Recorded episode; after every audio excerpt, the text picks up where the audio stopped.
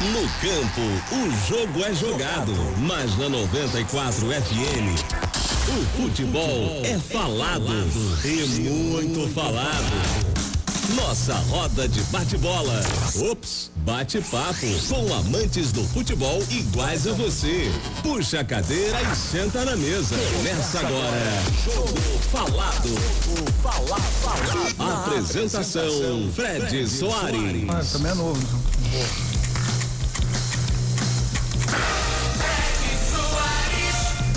Valeu, papai! Valeu, Marcelinho, o homem que tá comandando as carrapetas aqui. Ai. Mas ele já tá desgastado, né? Ele já tá naquela assim, já atuou, já atuou durante 70 minutos, precisa de um descanso. Já já vai chegar a hora do descanso, vai chegar o nosso Diogo Brinquinho aqui para assumir o comando da base. São 14 horas, 6 minutos no Rio de Janeiro, nesse dia 6 de dezembro de 2020. Rapaz, já na reta final do fim do ano, já já é Natal, já já é Ano Novo. Tchau, meu amigo Pepa. Pepa que comandou até há pouco aqui o nosso Santo Samba. Pois é, gente. Vamos falar de Campeonato Brasileiro, Campeonato Carioca, repercussão de Libertadores, hein, meu caro Tigu? Tigu Soares já tá aqui no estúdio com a gente. Assim como o Marcelo Valente chegou o brinquinho, olha aí, aplausos para ele, grande brinquinho. Pois é, Campeonato Brasileiro ontem, a gente teve o empate de Santos e Palmeiras num belo jogo de futebol. Não sei se vocês assistiram, eu vi depois. Assisti depois. Foi um bom jogo de futebol, né? 2 a 2 O Palmeiras conseguiu a virada, né? Que é, é muito importante nisso, né? Dentro- considerando que o jogo foi dentro da Vila Belmiro, mas o Palmeiras foi lá, perdão, o Santos foi lá com o Marinho e conseguiu o empate. do futebol brasileiro esse ano. Vale uma discussão, vamos bater esse papo daqui a pouco. Até porque o Thiago Calhar, até outro dia, também era considerado e agora, uh, Esse nunca teve na minha lista. desceu a ladeira abaixo. Tivemos, né, a vitória do Flamengo sobre o Botafogo por 1 a 0, gol de Everton Ribeiro. Tivemos ainda a boa vitória do Ceará sobre o Bahia em Salvador por 2 a 0. E encerrando, ah não, a gente teve mais um jogo ontem. Tivemos Fluminense 3, Atlético Paranaense 1. Fluminense foi lá, conseguiu a vitória, principalmente depois da expulsão do Thiago Heleno. A gente vai falar sobre isso aqui.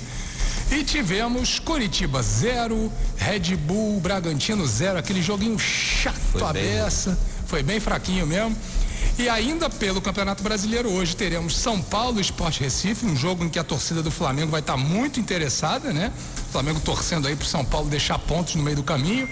E também às 16 horas, com transmissão da 94 FM, já já a gente passa a conta aqui, va- vamos informar quem narra, quem comenta, quem faz as reportagens. Grêmio e Vasco da Gama, lembrando que o Grêmio hoje terá Paulo Vitor no gol, que é uma vantagem para o Vasco da Gama aqui, nosso querido Marcelo Valente já abre inclusive um sorriso. Marcelo, já que eu falei de ti, boa tarde, qual é o teu destaque? Boa tarde, Fred, amigos, a todos os ouvintes. Bom, é, o Vasco tem uma tarefa hoje dificílima contra o Grêmio. Né? E por mais que o Grêmio hoje vá de Paulo Vitor, talvez o Vasco vá de Ribamar. E aí eu já não sei se é tanta vantagem assim, né? tendo em vista a último, o último desempenho dele. Né, que perdeu diversos gols e o Vasco acabou sendo desclassificado. Então meu destaque é esse, é pro Vasco hoje, vamos ver se consegue pelo menos um pontinho, acho que um pontinho já está de bom tamanho. É, pois é, vamos ver. A gente estava até discutindo aqui nos corredores, né, se não valeria a pena investir no menino, o Thiago Reis, né? Eh, Cria da base, foi um bom centroavante na base do Vasco, né? Era o goleador daquele time que foi vice-campeão da Copa São Paulo de Júniores há dois ou três anos. E esse jogador não tem rodagem dentro do Vasco e numa boa, né? Para investir no, no bravíssimo Ribamar é melhor investir no Thiago. Mas e aí, Tigo Soares, meu camarada? A Libertadores ficou no meio do caminho, né, rapaz? Nada do que a gente previu aconteceu. Embora no programa da semana passada eu tenha dito, é só recuperar a fita aí, hein, Brinquinho. Eu falei que com o Rodrigo Caio em campo, o Flamengo não tomaria gol e não tomou. Não tomou, não tomou, mas Boa acabou. tarde, amigo. Boa tarde, meus queridos. É, não tomou gol, mas acabou sendo expulso de uma maneira quase infantil, mas beleza ainda que a gente é, é, critique um pouco dessa infantilidade, a gente pode colocar essa expulsão do Rodrigo Caio é, até na conta da inatividade, no período de inatividade. Mais do que isso, a gente falou também sobre a insistência do Rogério Ceni com Gustavo Henrique e que esse tipo de insistência costuma cobrar muito caro. Cobrou caro contra o Racing, quase cobrou caro contra o Botafogo é, e, e, tende a seguir cobrando o Rogério Senna enquanto ele seguir nessa cruzada da insistência na recuperação de um jogador que parece que para se recuperar precisa de tempo treinando é, é, é, fundamento, precisa de tempo sem pressão. Eu acho que esse hoje em dia é o maior problema que a gente tem. A gente nessa pandemia está fazendo programas sempre muito, muito cheios de conteúdo, já que as semanas são sempre, as quartas-feiras são sempre gordas com futebol e tudo mais. Agora não teremos mais é, é nenhum carioca a nos, nos surpreender durante o meio da semana. Poderemos ter um programa um pouco mais atual, já que de domingo para cá, não só a vida do Flamengo, mas também do Vasco, do meu querido Marcelo, também foi bastante complicada com o jogo contra o Ceará, depois teve Defesa e Justiça.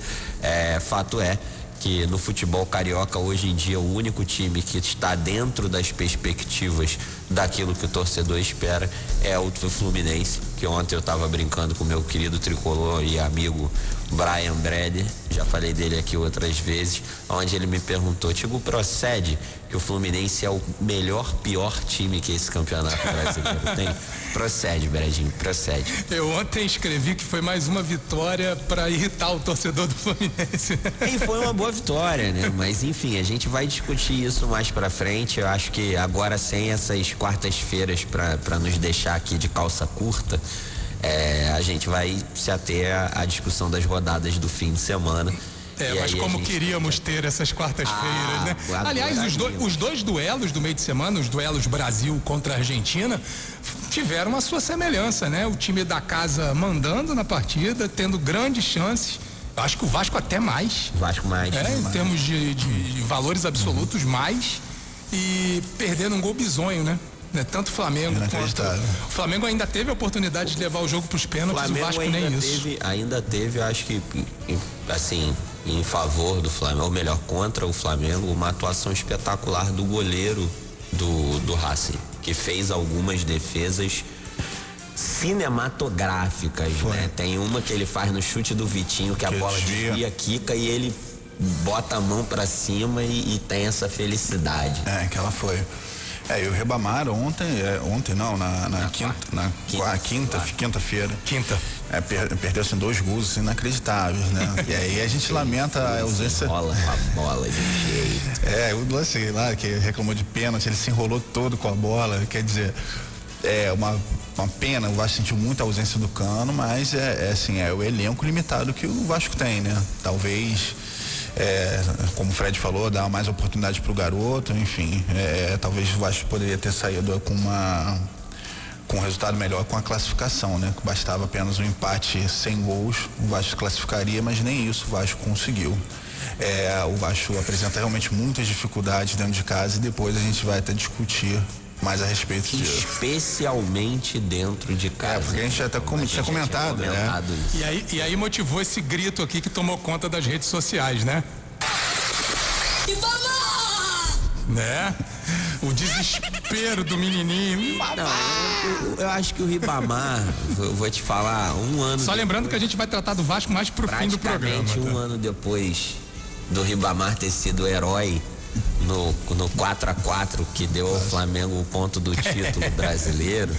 É, eu acho que foi isso. Aquele, aquele jogo criou duas lendas, né? É verdade. É Vanderlei Luxemburgo como um técnico de ponta novamente. Garantiu 10 meses de, de emprego para ele. 10 meses de emprego para ele no Palmeiras e o Ribamar como um jogador que merecia permanecer no plantel E olha, quando fala em Vanderlei, eu sinto até calafrios porque o Sapinto tá balançando aí no cargo e eu não, não acho tão difícil o Vanderlei voltar no fim do brasileiro, não. Eu, é, rapaz, eu também. Criatividade. Eu também não me assustaria, não. Carioca. Mas é sempre bom lembrar, né? A escolha do treinador tem que ser feita por aí mesmo. Se for trocar, que troque agora, sabe por quê? Porque teremos, né? Estamos em dezembro, janeiro, fevereiro, acaba o Campeonato Brasileiro, uma semana depois já começa o estadual. A não ser que os grandes resolvam dar um bico no estadual e fazer pré-temporada, que eu acho que vai ser muito mais inteligente. O Flamengo eu acredito que vai fazer, pois já vem fazendo isso. É, pois é. Então vamos ver o que, que vai acontecer. Mas assim, é sempre bom lembrar, não vamos ter aquele um mês enorme de não. intervalo para dar para chegar um técnico, fazer uma pré-temporada. Na verdade, mesmo que as pressas. Os grandes serão obrigados a dar um bico no estadual por uma questão de legislação.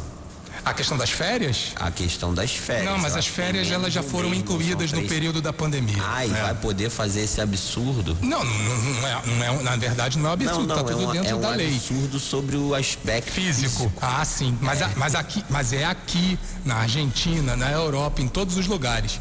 Em todos esses países, as férias el- elas foram antecipadas exatamente no período da pandemia. Vamos ter muita gente estourando. Vai ter, vai ter. 2021, Essa- esse- esse lenga-lenga todo que está acontecendo esse ano. Só volta ao normal em vai se 2022. repetir. Por isso que é importante, ao fim do Campeonato Brasileiro, realmente ter aí 10 dias de, de paralisação geral né, do- do- dos times. Mas não vai acontecer. Em tese não vai acontecer, porque menos de uma semana, menos. Não, em uma semana a bola já vai estar rolando para jogos É, oficiais. assim, em, em tese, né? Porque assim, se fizer um planejamento legal, você iniciar o estadual com um time um mesclado, um time júnior, Não vai que eu ter acho que na copinha. verdade isso que isso é. Não, vai ter copinha. Então, se aí você poderia time da aproveitar. copinha, Os times da Exatamente. Copinha teriam que jogar o estadual. Esse é o planejamento.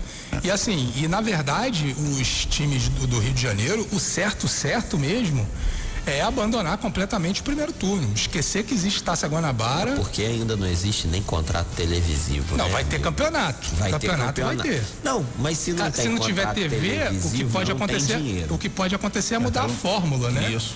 Mas tem, uma, mas tem uma questão também, tem um prazo legal que pode ter sido modificado por conta da pandemia, porque a legislação esportiva sofreu adaptações por conta da pandemia. O, já já esse regulamento vai ter que ser anunciado, né? Regulamento barra formato.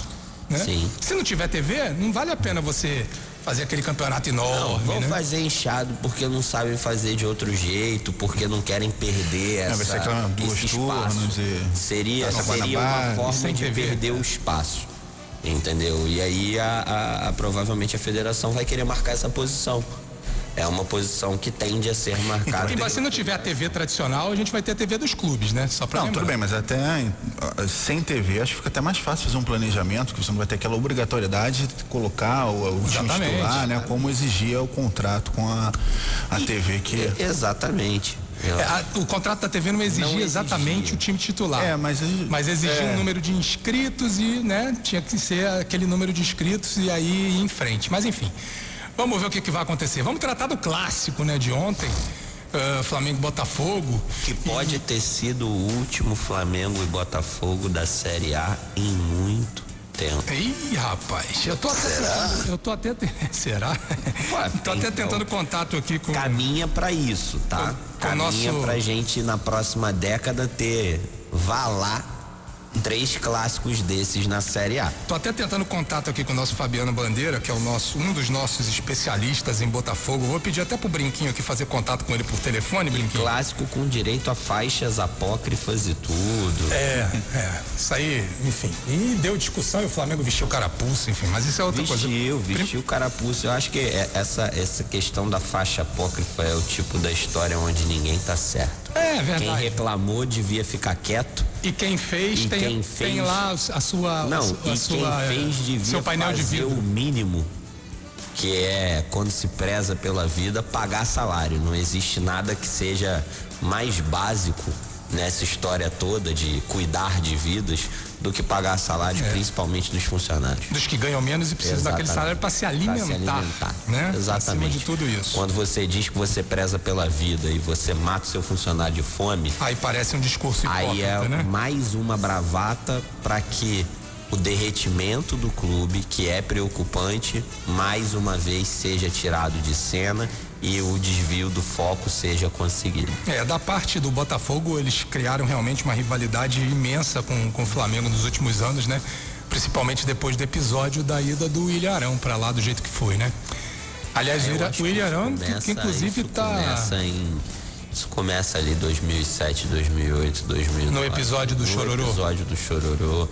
É, mas era uma coisa que se limitava mais ao campo, né? Então, se Depois- limitava ao campo, mas aí eu acho que, surpreendentemente, o Botafogo, ele teve algumas, algumas figuras em sua gestão que resolveram emular uma coisa que foi muito bem feita até pelo Eurico Miranda na década de 90 de tentar de fomentar a tentar rivalidade. fomentar a rivalidade e pegar carona a partir daí. Só que eles não souberam fazer isso dentro de uma série de aspectos. E, e em campo não responderam, né? Praticamente em nenhum momento.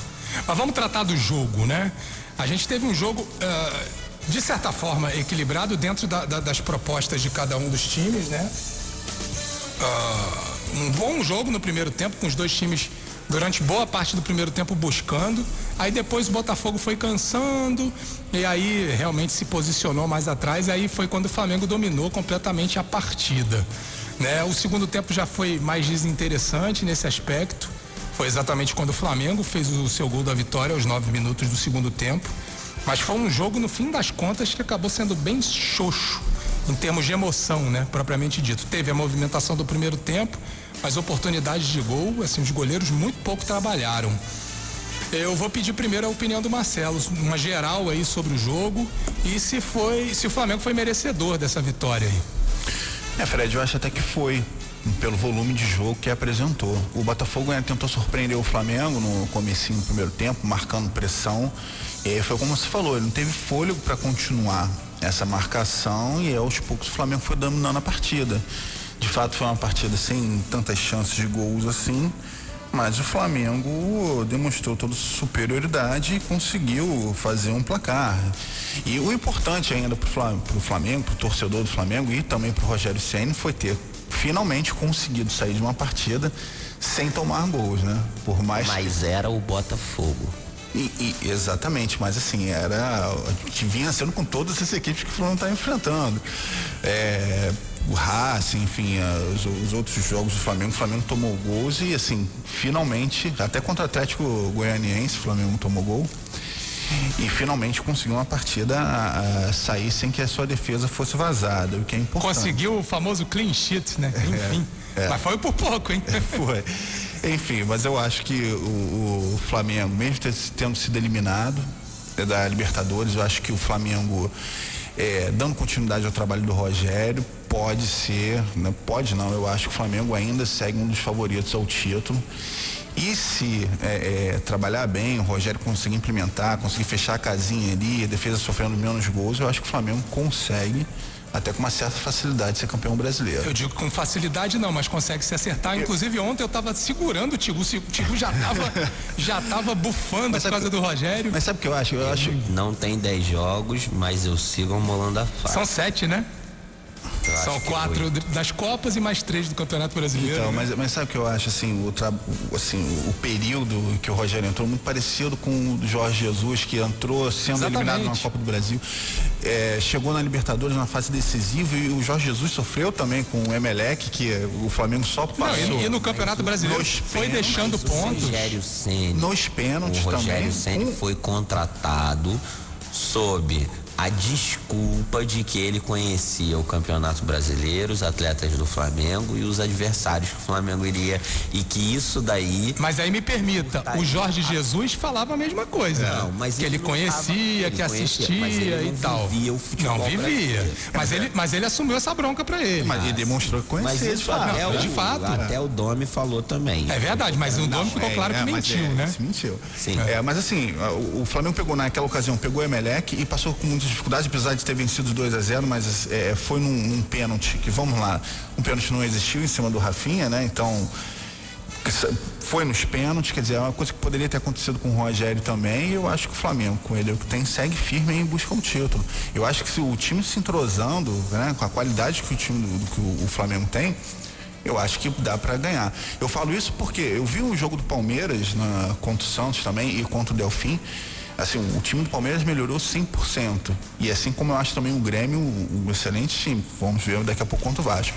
Né, um time vem melhorando, já 15 jogos sem, sem perder. O Renato se reinventou, são né? 15 jogos, são 13, se eu não me engano, são 12 vitórias e 3 empates. Uhum. Quer dizer, um time que vem performando muito bem, mas eles têm a Libertadores aí e Copa do Brasil, os dois estão. Então acho que o Flamengo é, agora é hora de fazer os pontos necessários para tentar ganhar aquela gordurinha. Mas o Palmeiras tem uma vantagem dentro disso, sabe qual é? Em alguns jogos, né, dependendo do que acontecer, ele vai poder usar reservas ou misto dentro da Libertadores e dentro da Copa do Brasil. Porque pegou um chaveamento. Pegou um chaveamento que, que lhe permite isso.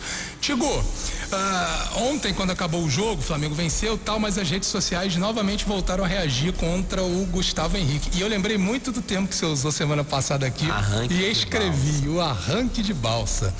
Quando o Lucas Campos ele correu para receber a bola na frente e o Gustavo Henrique demorou a dar aquela volta. Eu falei, ih, olha o arranque demora, de balsa. Ele demora 360 dias para girar em torno do próprio eixo. E aí, e aí ele acabou tomando, eu acho que a atitude até correta pro momento do jogo, pra situação que, o Flamengo vivia ele ali. Ele foi o homem do jogo, ele impediu o gol de empate e graças a Deus se desescalou do próximo e jogo. se desescalou, exatamente.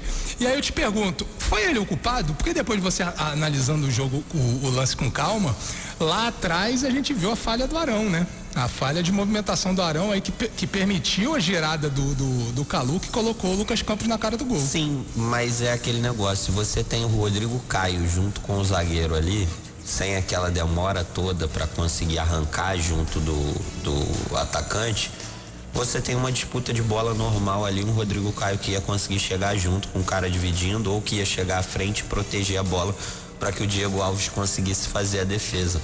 É, mais uma vez, é óbvio que o, o, erro ele sempre vai acontecer também em outro lugar para que você chegue no terço final do campo. É, ninguém chega no terço final do campo sem que tenha havido algum outro problema na estrutura. É, e acontece, beleza, os jogadores cansados e tudo mais. O que eu acho impressionante nesse caso específico é mais uma vez a demora para conseguir. E aí, se a gente for pegar os erros capitais de Gustavo Henrique, a gente tem uma série de erros dele que são idênticos a esse. O próprio gol do Eduardo Sacha. É, verdade. do Atlético Mineiro, que na verdade foi um gol, muita gente diz que foi gol contra e tudo mais é um gol onde ele mostra que ele não tem velocidade nenhuma para acompanhar ninguém. E aí convenhamos, né? Não tem nada a ver com a história de psicológico, né? É a não, questão física técnica caso, do jogador. Eu né? acho que no caso do, do Gustavo Henrique, no, o, o momento psicológico dele atrapalha qualquer coisa.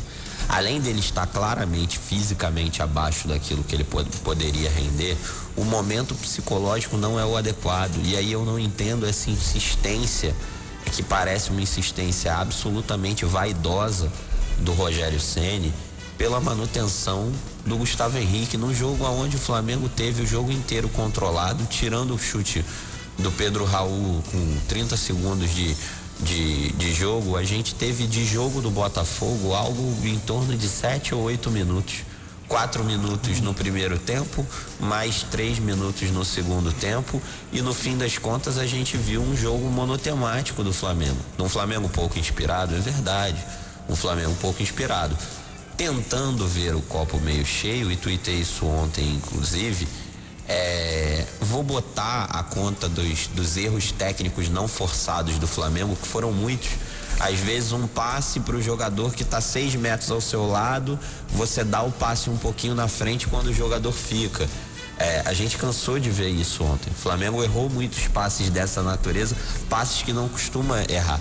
Então, esse tipo de erro técnico não forçado, algumas outras situações bem simples, eu prefiro dessa vez, inclusive, é, amenizar um pouco a porrada ao Rogério Ceni ou a parte do grupo e tudo mais. Ah, respirou, né? De ontem para hoje, né? Não, e entender como um jogo de ressaca.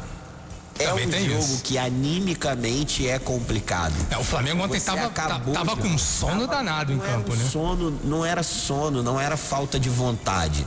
Você acabou de ser eliminado num jogo onde, convenhamos, você jogou melhor do que o seu adversário, perdeu um caminhão de gols acabou sendo eliminado nos pênaltis e, e, e, tomando gols nas piores situações, tomando o gol na, na pior situação possível, que foi na falta subsequente à expulsão do seu melhor zagueiro. É, é, é, é, complicado que a, a, a, alma demore a voltar. É, é, assim, é compreensível que a alma demore a voltar pro corpo. Eu consigo entender isso. Ó, se isso acontecer com o Vasco hoje, hein, Marcelo? Não, e é um risco que o Vasco corre. É goleado. Eu só vou falar, não é um, o, o Vasco não corre tanto esse risco, é, porque mal ou bem, quando você olhava, o, o Vasco correria esse risco se tivesse sido eliminado pelo Caracas que era uma eliminação que ele não imaginava. Contra o Defensa e Justiça, é, o, o Vasco olhava com respeito para o confronto. Então acaba sendo um pouco diferente nesse sentido. Mas assim, é, e não dá para falar que o Vasco era, nossa, favoritíssimo, porque hoje em dia, infelizmente, o Vasco acaba não sendo favoritíssimo em quase situação, em quase confronto nenhum. A gente estava falando na semana passada que era favorito contra o Ceará e deu no que deu. Uhum. É, então é aquele negócio, é a fragilidade do elenco, é a fragilidade do momento, são as coisas que estão acontecendo. Agora, é, eu acho que para um jogo de ressaca, e outra coisa, o Flamengo ontem estava muito ruim. É, as pessoas falando, ah, o Flamengo perdendo muitos gols. Não, ontem o Flamengo estava muito ruim de pontaria. O Flamengo não teve um jogo ruim de pontaria como esse em todo o Campeonato Brasileiro. O Flamengo teve 15% de aproveitamento de chutes no gol. Então, assim, apesar de muitas bolas muito próximas do Bruno Henrique, então só foram duas, uma que inclusive pega naquela bola que fica sempre ao lado da trave do goleiro. Como você vê que quando pega naquela bola ali é porque dá vontade de falar, passa o replay que entra, né? uhum. mas não. É. é, ele teve uma no primeiro tempo e uma outra no segundo tempo. Óbvio, o Rogério voltou a demonstrar determinados tipos de escolha que a gente não entende. Morreu com duas substituições na mão, demorou horrores a substituir um Pedro que se arrastava em campo e que. É, o Pedro mal ontem mesmo. Se só tinha 30 minutos para jogar contra o Racing, como é que ia ter 80 hoje? Pois é. Ontem, digo. Eu fiz esse mesmo é, questionamento. Ainda mais e ontem ele estava mal, tecnicamente ele estava mal. Ele estava tecnicamente mal, não Mas conseguiu. Não foi por pressão, fazer. ele não cedeu a pressão por não, conta do Vitinho, a, a, sofreu muitas críticas, não, apesar de eu, eu, no jogo contra o Racing eu achei o Vitinho um dos melhores não, jogadores. Não, foi um dos melhores jogadores da partida. Perde, o problema tinha... é que perdeu gols feitos.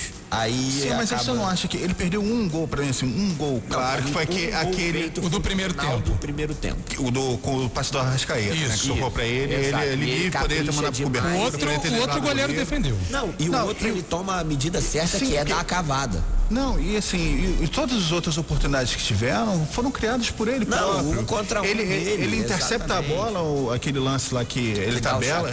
Sim, mais. ele intercepta a bola, dá o chapéu no cara. Dá uma cavadinha no goleiro. A bola, a bola lá que. Mérito do goleiro ali. É, a bola Mérito que ele chutou também, que desviou e o goleiro fez uma defesaça que a gente viu agora. Pegou a bola no, no ar, né? Sim, eu achei a participação dele muito boa. É, enfim. A, a, torcida não tá pronta para essa conversa de que o Vitinho foi um dos Então, mas aí, por isso que eu digo, será que ele não cedeu a pressão justamente da torcida? Não, ter posto o Pedro então, mesmo fora de ele, condições. Ele, não, mas aí tem que jogar com o Pedro. Se você tem o Pedro, você tem que jogar com o Pedro. Não, mas tinha o Rodrigo Muniz.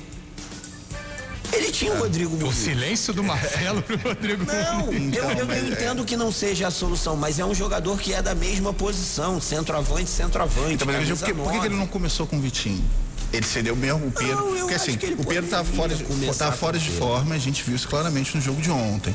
Né? Ele trabalha com Pedro. Mas só vai recuperar jogando, amigo. Ele, ele trabalha com Pedro diariamente. Então, por que eh, essa necessidade de entrar, entrar com Pedro, de repente não botar o cara Posso lá te pra... falar, não sei, porque o Rogério, ele parece tão vaidoso. É se, se, se, se fosse para prestigiar assim, o Vitinho, ele teria mantido não, pela vaidade, não, é isso? Não, ele teria mantido pela vaidade. Tanto que o Vitinho entra no jogo, ele não encosta o Vitinho Porque e outra Vitinho, coisa. O Vitinho na era é Rogério. Vaidoso, mas tão, ele é o melhor jogador da era Rogério. Exatamente. Ponto. Eu concordo com você. Concorda? Tá, então, ele botou o melhor jogador da era dele, botou no banco. Então, mas posso te falar, ele é tão vaidoso que se isso fosse por algum tipo de preservação e tudo mais, ele já teria feito algo parecido com o Gustavo Henrique e ou é. Léo Pereira. E não faz. É, porque o Gustavo ele Henrique, tinha... assim, a falha do Gustavo Henrique no gol do Racing, para mim foi algo impressionante. Ele tinha todos é, os, é, assim, os zagueiros disponíveis ontem. Todos, todos, sim. qualquer um.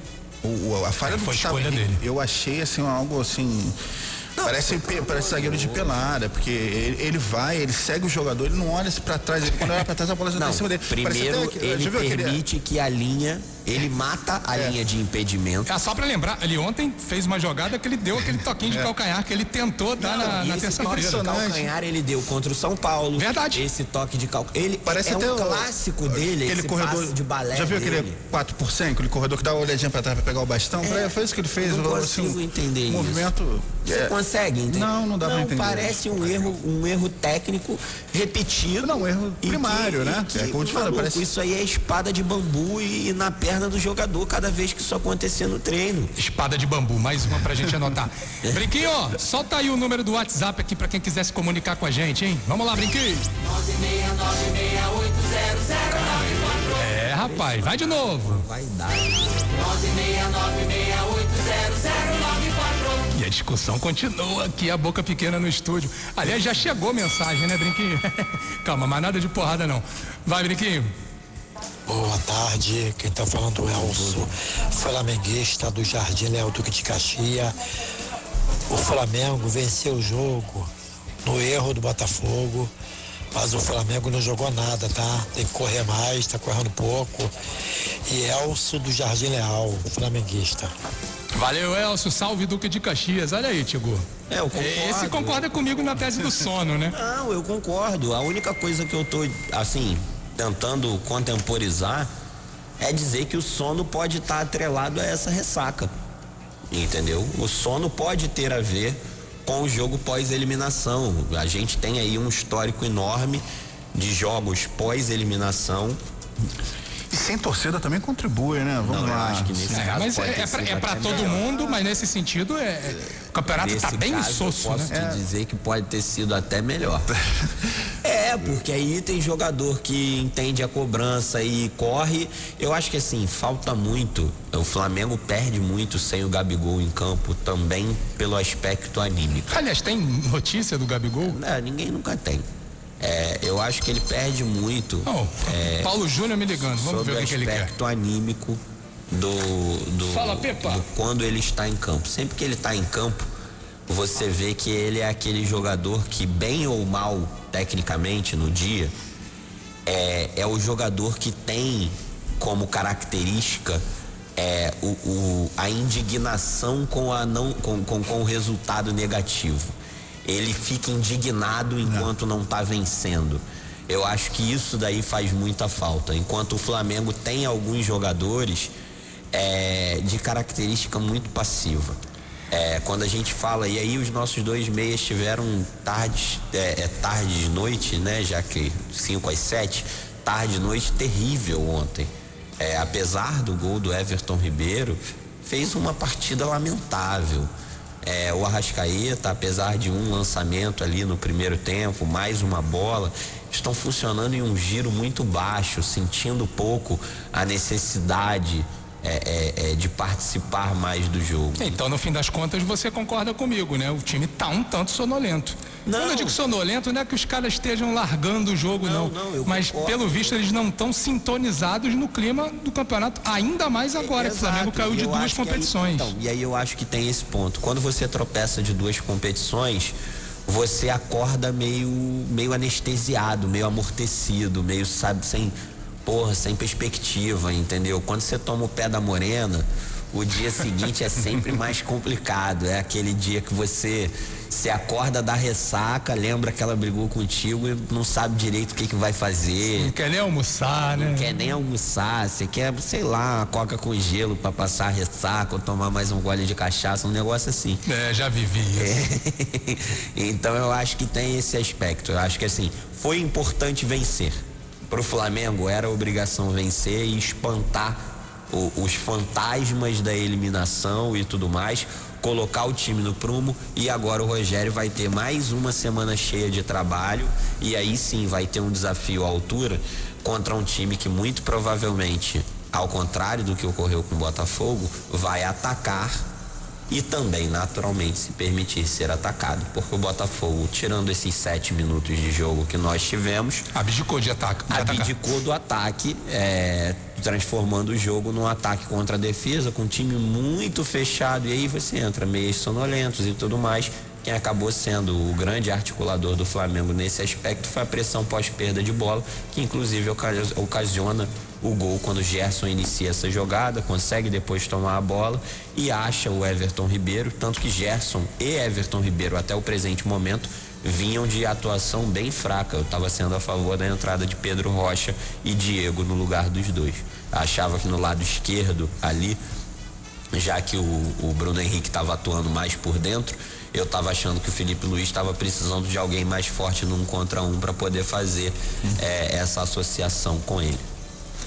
Deixa eu falar uma coisa. É, parando para pensar aqui, pela primeira vez, quer dizer, vou desconsiderar o Gustavo Henrique que, acabou sendo expulso, né? E Graças não, não vai poder atuar e está num momento assim que é melhor ele ficar um pouquinho afastado mesmo. Mas tirando isso, em muito tempo o Rogério vai ter todos os jogadores. Contra o Racing teve todos também, não, não né? É não, porque, porque tinha jogador expulso. É, o Natan, é verdade. Tinha o Túlio, então, o Natan, vai, vai ser a primeira partida em que ele vai ter a totalidade do elenco. Não sei. À sua disposição. Henrique saiu. É verdade. no joelho. Mas foi, foi trauma, né? É, mas trauma mais departamento médico atual do Flamengo, previsão de volta em dezembro de 2022.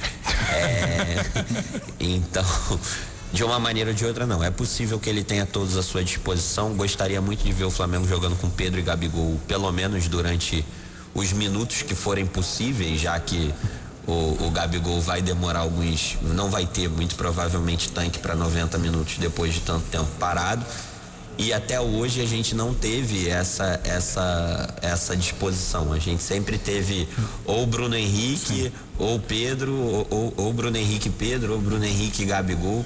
Eu queria saber o Pedro e o Gabigol é, ao mesmo tempo. É, eu queria vê-los escalados pelo menos durante um pedaço da partida. No jogo em que o Gabigol machucou o tornozelo, ele estava jogando junto com o Pedro e fazia uma ele grande fazia partida. Uma partida. Né? Os dois se entendendo muito bem ali. E é como o Rogério quer jogar, né? Com dois atacantes enfiados, né?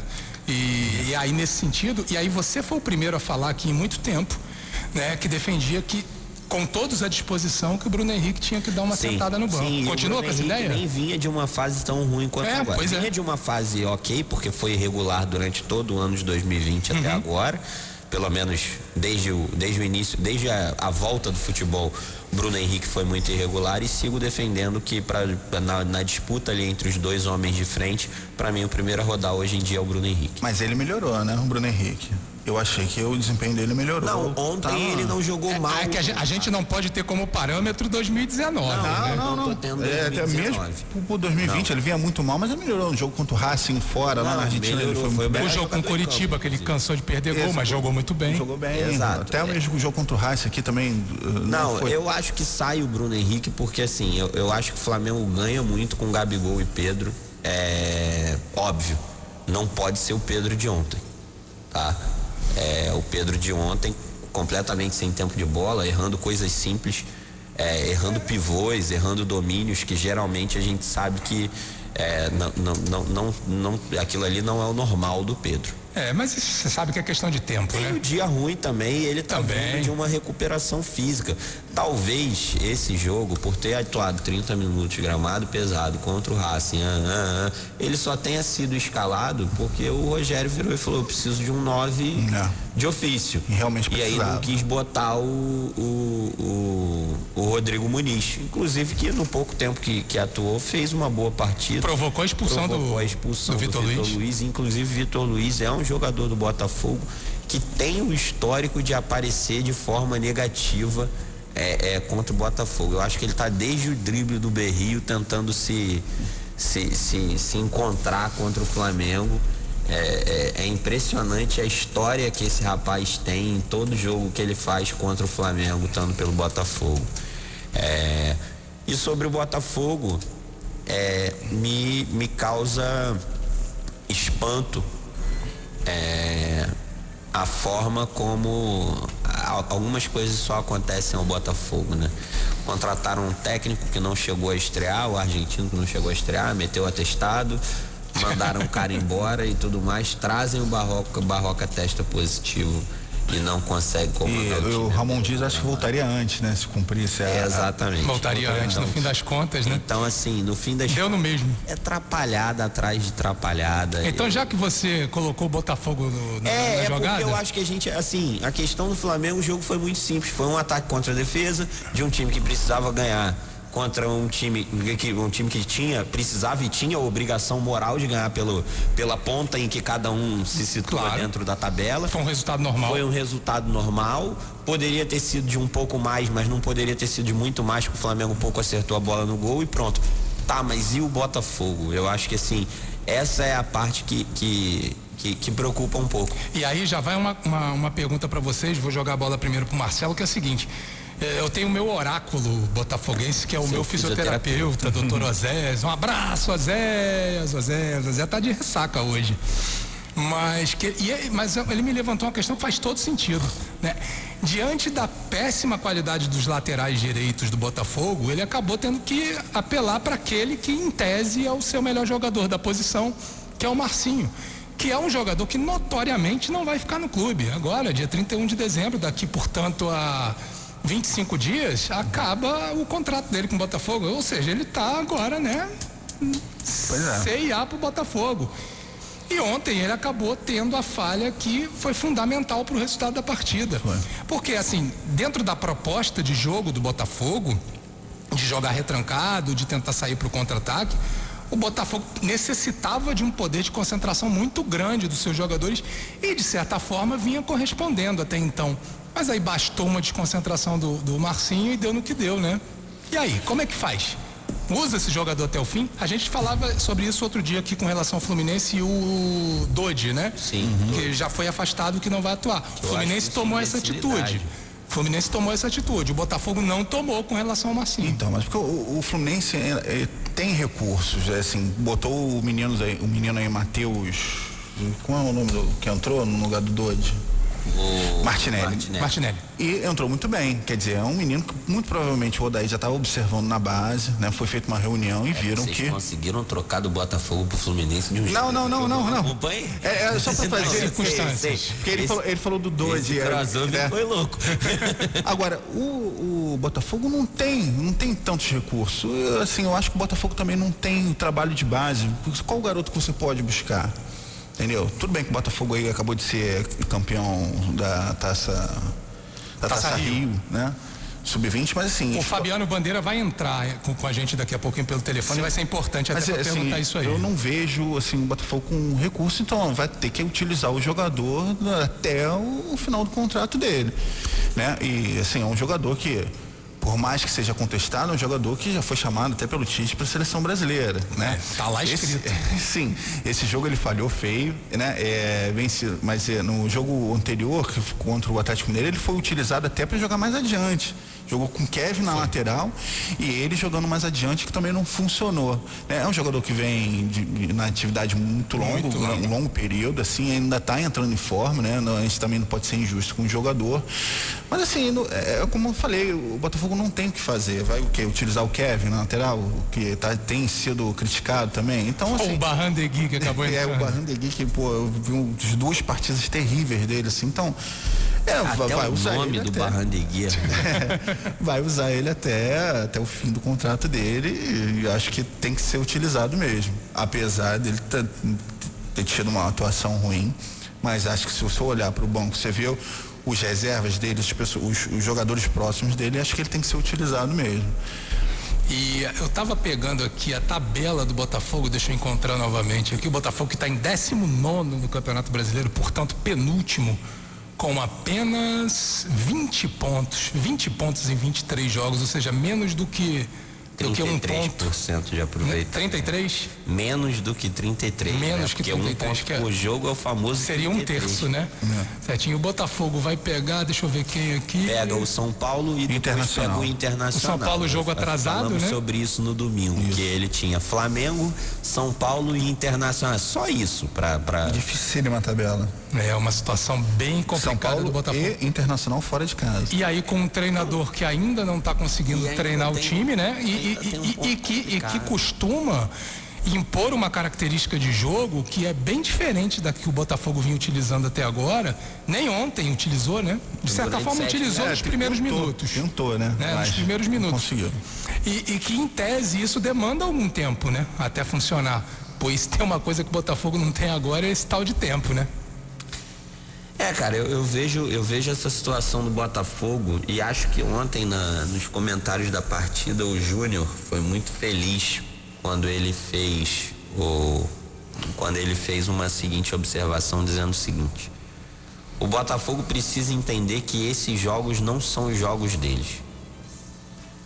É, armar o time para perder de pouco nesse tipo de situação ou se der belisca um empate Por fazer mais que seja duro torcedor contenção ouvir de isso, né? danos Bom, mas é, é aquele negócio que eu falo. In, in, incrivelmente, o Fluminense no sapatinho tá no G4.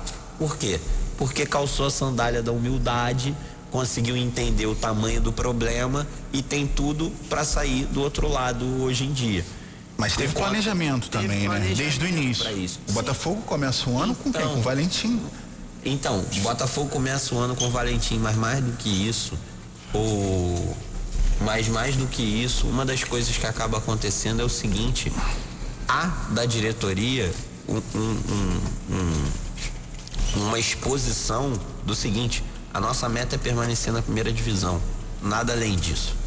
Então, aqui, a, a nossa conta é permanecer na primeira divisão e classificar para a Sul-Americana. São os ditos 50 pontos uhum. que o Bittencourt foi lá falar. Uhum. Nosso treinador foi escolhido porque preza por um futebol pragmático e isso e aquilo e aquilo outro. Iremos com ele até o fim. De acordo com o elenco. Exatamente. Isso batendo, batendo de frente com uma ala da, da, da, torcida, né? Não, com alas dentro do clube. Que exige um futebol de boa qualidade. Da torcida. E tá aí o resultado. Pergunta se a ala que reclama o tempo todo quer trocar de lugar com o Botafogo. É toda vez que eu encontro os meus amigos tricolores que reclamam do futebol praticado pelo Fluminense, eu pergunto: quer trocar de lugar com o Botafogo? E, e, e essa situação, a gente vai falar de Fluminense mais à frente, mas essa situação ela é ampliada ainda mais por conta da, do bom desempenho agora do São Paulo, né? Com o Diniz que exatamente, era o técnico do Fluminense. Exatamente. E aí usam como argumento o São Paulo teve paciência, o São Paulo teve. Cara, o Diniz teve a ponto de cair. Não caiu porque o São Paulo não conseguiu não, arrumar substituto. Não caiu porque é. bancaram o, lá também. O Raí também. O Raí, o Raí. O Raí mas grande o parte Raí do, do conselho queria detonar ele. dele queimada pela torcida por ele não mandar o técnico embora não. e ele resolveu bancar o técnico. E aí pergunta, é a hora do é besta ou bestial? O futebol tem muito disso. Agora, o que a gente sabe que não dá certo, e aí isso daí se aplica até ao Flamengo, é aquele negócio. Será que hoje em dia a gente só não deve 12 milhões de reais a mais? Pois é. Por ter feito eu, essa eu, troca. Eu li essas discussões ontem, mas vamos, vamos voltar. Mas voltando. Voltar para o Botafogo. De, Botafogo. Deixa eu só fazer uma pergunta. Sim. É, com relação à escalação inicial do Botafogo, né? Quando pelo menos a gente tinha a impressão que acabou eu se confirmando. Matheus Babi não ser titular. Não, não era nem isso não. Eu ia perguntar o seguinte: já que o Botafogo ia jogar ah, mais recuado para tentar fazer alguma coisa no contra-ataque, fez sentido a escalação do Nazário? Em vez de colocar um outro jogador de velocidade, na, jogadores de velocidade nas duas pontas. Mas não vinha dando certo. E o Botafogo estava tentando fazer isso já há algum tempo. Mas assim, nenhum jogador de velocidade do Botafogo tem correspondido. Pelo menos o Bruno Nazário, ele atende tecnicamente. É o melhor jogador técnico ali é, que pode atuar para aquele setor. Né? E ele começou fazendo boa partida, né? Ele, um contra um, ele é bom, ele consegue o drible, coisas que os demais jogadores não conseguem fazer. O Juan até fez uma partida é, razoável, marcou muito. Né, a saída de bola, é um jogador que dá velocidade, mas aí não dá qualidade. E é como os outros, até o próprio Calu mesmo, que nem velocidade ele está conseguindo dar. Mas é um jogador que foi contratado para isso. Então, assim, é, é, eu, eu, gosto até do Bruno Nazário, acho jogador é, razoável para bom. Não sei se ali pela ponta seria o melhor jogo dele. Eu acho que por dentro ele, ele funciona mais. Mas é o que a gente estava falando, a ausência de qualidade, de opções que o treinador do Botafogo tem. Eu quero abrir espaço aqui para o meu querido Ricardo Neto. Brinquinho, abre o microfone dele aí já. Até vou voltar a um assunto no qual o meu querido Tigo Soares já tinha abordado, que foi a questão polêmica da faixa, né? Ou seja, o jogo começou antes de a bola rolar ontem por conta dessa faixa, uma faixa que o Flamengo vestiu a carapuça, assumiu para ele como se fosse um ataque, mas a gente sabe que na verdade o Botafogo realmente tentou alfinetar o Flamengo. Eu entendo isso da parte das torcidas, embora não concorde com, com essa ou com aquela atitude, mas aí é questão de torcedor. Os clubes, quando têm uma relação institucional, né, se eles não têm relações cortadas, eles devem manter uma certa fidalguia nessa relação e o Botafogo não demonstrou isso ontem. Né? Repito, o vice-presidente do Flamengo, Rodrigo Dunchi de Abranches, vestiu a carapuça bizonhamente. Ele é a, a pior é. figura para fazer isso. Ele, ele, não, ele não devia ter feito o que fez. Se fosse para o Flamengo fiz, fazer algum tipo de reclamação junto ao, T, ao, ao STJD, que o fizesse sem reclamar como ele reclamou ontem. Isso é uma outra discussão. Agora, o Botafogo foi de fato deselegante. Né? Aliás, foram deselegante até com meu amigo José Passini, que vez em quando vem aqui, participa do programa. Nossa. Né? Seu amigo também, né, Ricardinho? Retuitei o Passini O ontem. Passini ontem foi altamente retuitado e lembrando assim, ele foi atacado quando ele simplesmente noticiou a existência da faixa. Ele não comentou, ele não opinou, ele é botafoguense, mas ele apenas noticiou, registrou que havia aquela faixa, ponto. Foi massacrado nas redes sociais, acho que o Ricardinho também foi, né, Ricardo? São meus. Ah, Boa tarde, primeiramente, Boa Fred. tarde, boa, boa tarde, tarde, aos amigo. amigos da mesa. Tanto Zé Passini como o Elton Arruda, os dois são meu- meus afiliados, né? Eu que coloquei os dois na época da Rádio Botafogo Oficial pela primeira vez para poder fazer alguma coisa. Então, o, o Fred, eu vivi o Botafogo seis anos e meio da minha vida, seja como cobertura, seja como fundador da rádio oficial deles. E é um clube que eu tenho um carinho, um respeito muito grande Eu também, eu joguei basquete lá. instituição que é o Botafogo. O Botafogo é uma instituição muito grande, muito grande e que às vezes é apequenada por quem está lá dentro do Botafogo. Isso não é a primeira vez que ocorre, não. Eu já vi isso muitas e muitas vezes. Pessoas de dentro do Botafogo baterem no peito, falar que são botafoguenses e apequenar o Botafogo. Ontem nas minhas redes sociais eu coloquei é, o seguinte. É, que se você, o teu telhado se não for de vidro, você não pode tacar pedra em ninguém, né? Então o Botafogo é penúltimo colocado do Campeonato Brasileiro, joga um futebol horrível, tá à beira de um colapso financeiro que pode decretar até de certo ponto a falência do Botafogo, coisa que eu acho que não vai acontecer porque essa torcida é muito grande e a instituição em si é muito forte. Então, para você botar uma faixa daquela para provocar, seja torcedor, você tem que olhar para cá. Tinha que ter uma faixa lá cobrando o Marcinho para saber fazer um cruzamento direito, ou com o Alexandre para fazer uma tabela, para tirar o Botafogo dessa situação que o Botafogo tá, porque o Botafogo é muito grande. E aí a minha reflexão em cima do seguinte, a gente não está aqui defendendo ninguém. Ah, o incêndio no Ninho do Urubu é uma mancha eterna para o Flamengo. Se o Flamengo tivesse pago um milhão para cada família e tivesse dando 20 mil por mês, a mancha ia continuar. Porque o Flamengo foi avisado que aquilo ali ia acontecer, tal e coisa, tudo aquilo que a gente sabe. Isso é uma mancha que ninguém tira do Flamengo e nós não estamos aqui defendendo o Flamengo. O que o Flamengo faz, o que a diretoria do Flamengo faz é uma mancha histórica para um clube do tamanho do Flamengo. E só Isso é um fato. toma. Exatamente. Agora eu queria saber o seguinte: até que ponto esse tipo de reclamação não é uma rivalidade futebolística? Se o incêndio no Imburubu fosse na rua Bariri, ia ter essa cobrança? Se fosse no Náutico, ia ter essa cobrança? Você vê essa faixa tô- cobrando a chave, Exata. E acaso? pronto, você chegou no que eu ia falar. Eu perdi um amigo de, de muitos anos, que foi o Guilherme Marques naquele voo, e perdi companheiros de imprensa, nosso Bitu, querido Guilherme, né? PJ, perdi muita gente. Você vê alguém cobrando? Quatro anos. O que eles querem, o que o torcedor quer, é que o Flamengo, como instituição, seja punido. Para que ele possa sacanear o rival dele. Você acha mesmo que estão preocupados com as vidas? Nenhum. Com os 10 meninos que morreram? Francamente, senhores. E é isso que eu estou falando no meu post na rede social, falou sobre isso. Esse falso moralismo que está colocando é o seguinte: a rivalidade entre clubes está sendo colocada acima da vida dos garotos. Isso não pode acontecer. O Flamengo tem que se entender com a justiça, o Flamengo tem que ser punido severamente. Se alguém tiver que ser preso, que Tem seja. que ser preso. Mas agora, não vem me colocar que vidas importam e pichar no muro dizendo que vai matar os jogadores se perder. Pois é. Isso foi outra ou, coisa se, que aconteceu. ou se. Hoje o Botafogo está em dia, mas quantos meses o Botafogo já tiveram 30, 60, 90? Durante a pandemia. É, o- Entendeu? O Tigu comentou isso aqui. Então, gente, vamos parar com isso. E valor- Não e- e valorizar Eu a vida é pagar o fui salário em dia também. Eu fui acusado de clubista e o meu post não tinha nada a ver com clube.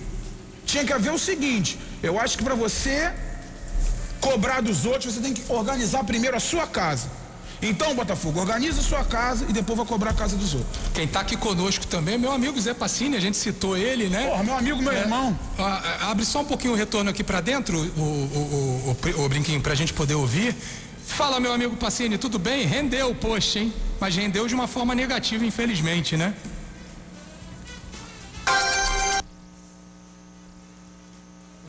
Alô, Passini? Brinquinho, resolve isso aí. Passini já está em linha com a gente, mas tem algum problema na comunicação.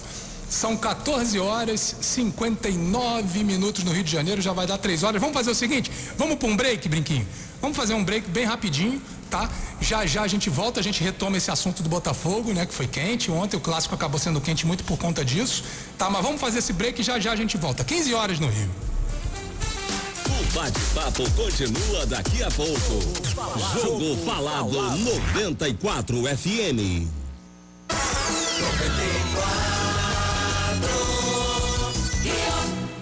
Para se proteger do coronavírus, o governo do estado adotou medidas duras e importantes logo no começo da pandemia. O Rio de Janeiro precisou fechar.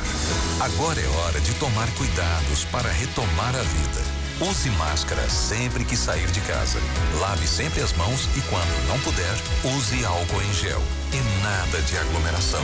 Uma reabertura responsável se faz com a prevenção de cada um e o compromisso de todos. Governo do Estado do Rio de Janeiro.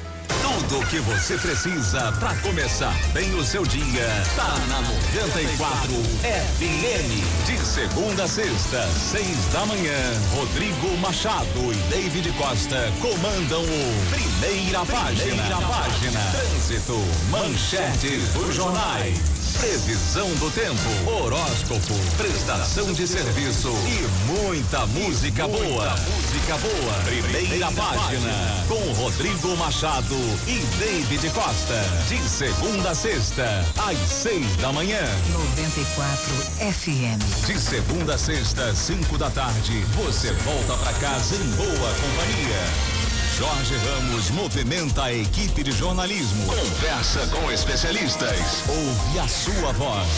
O painel 94, ainda mais moderno, ainda mais dinâmico. Painel 94. De segunda a sexta, cinco da tarde.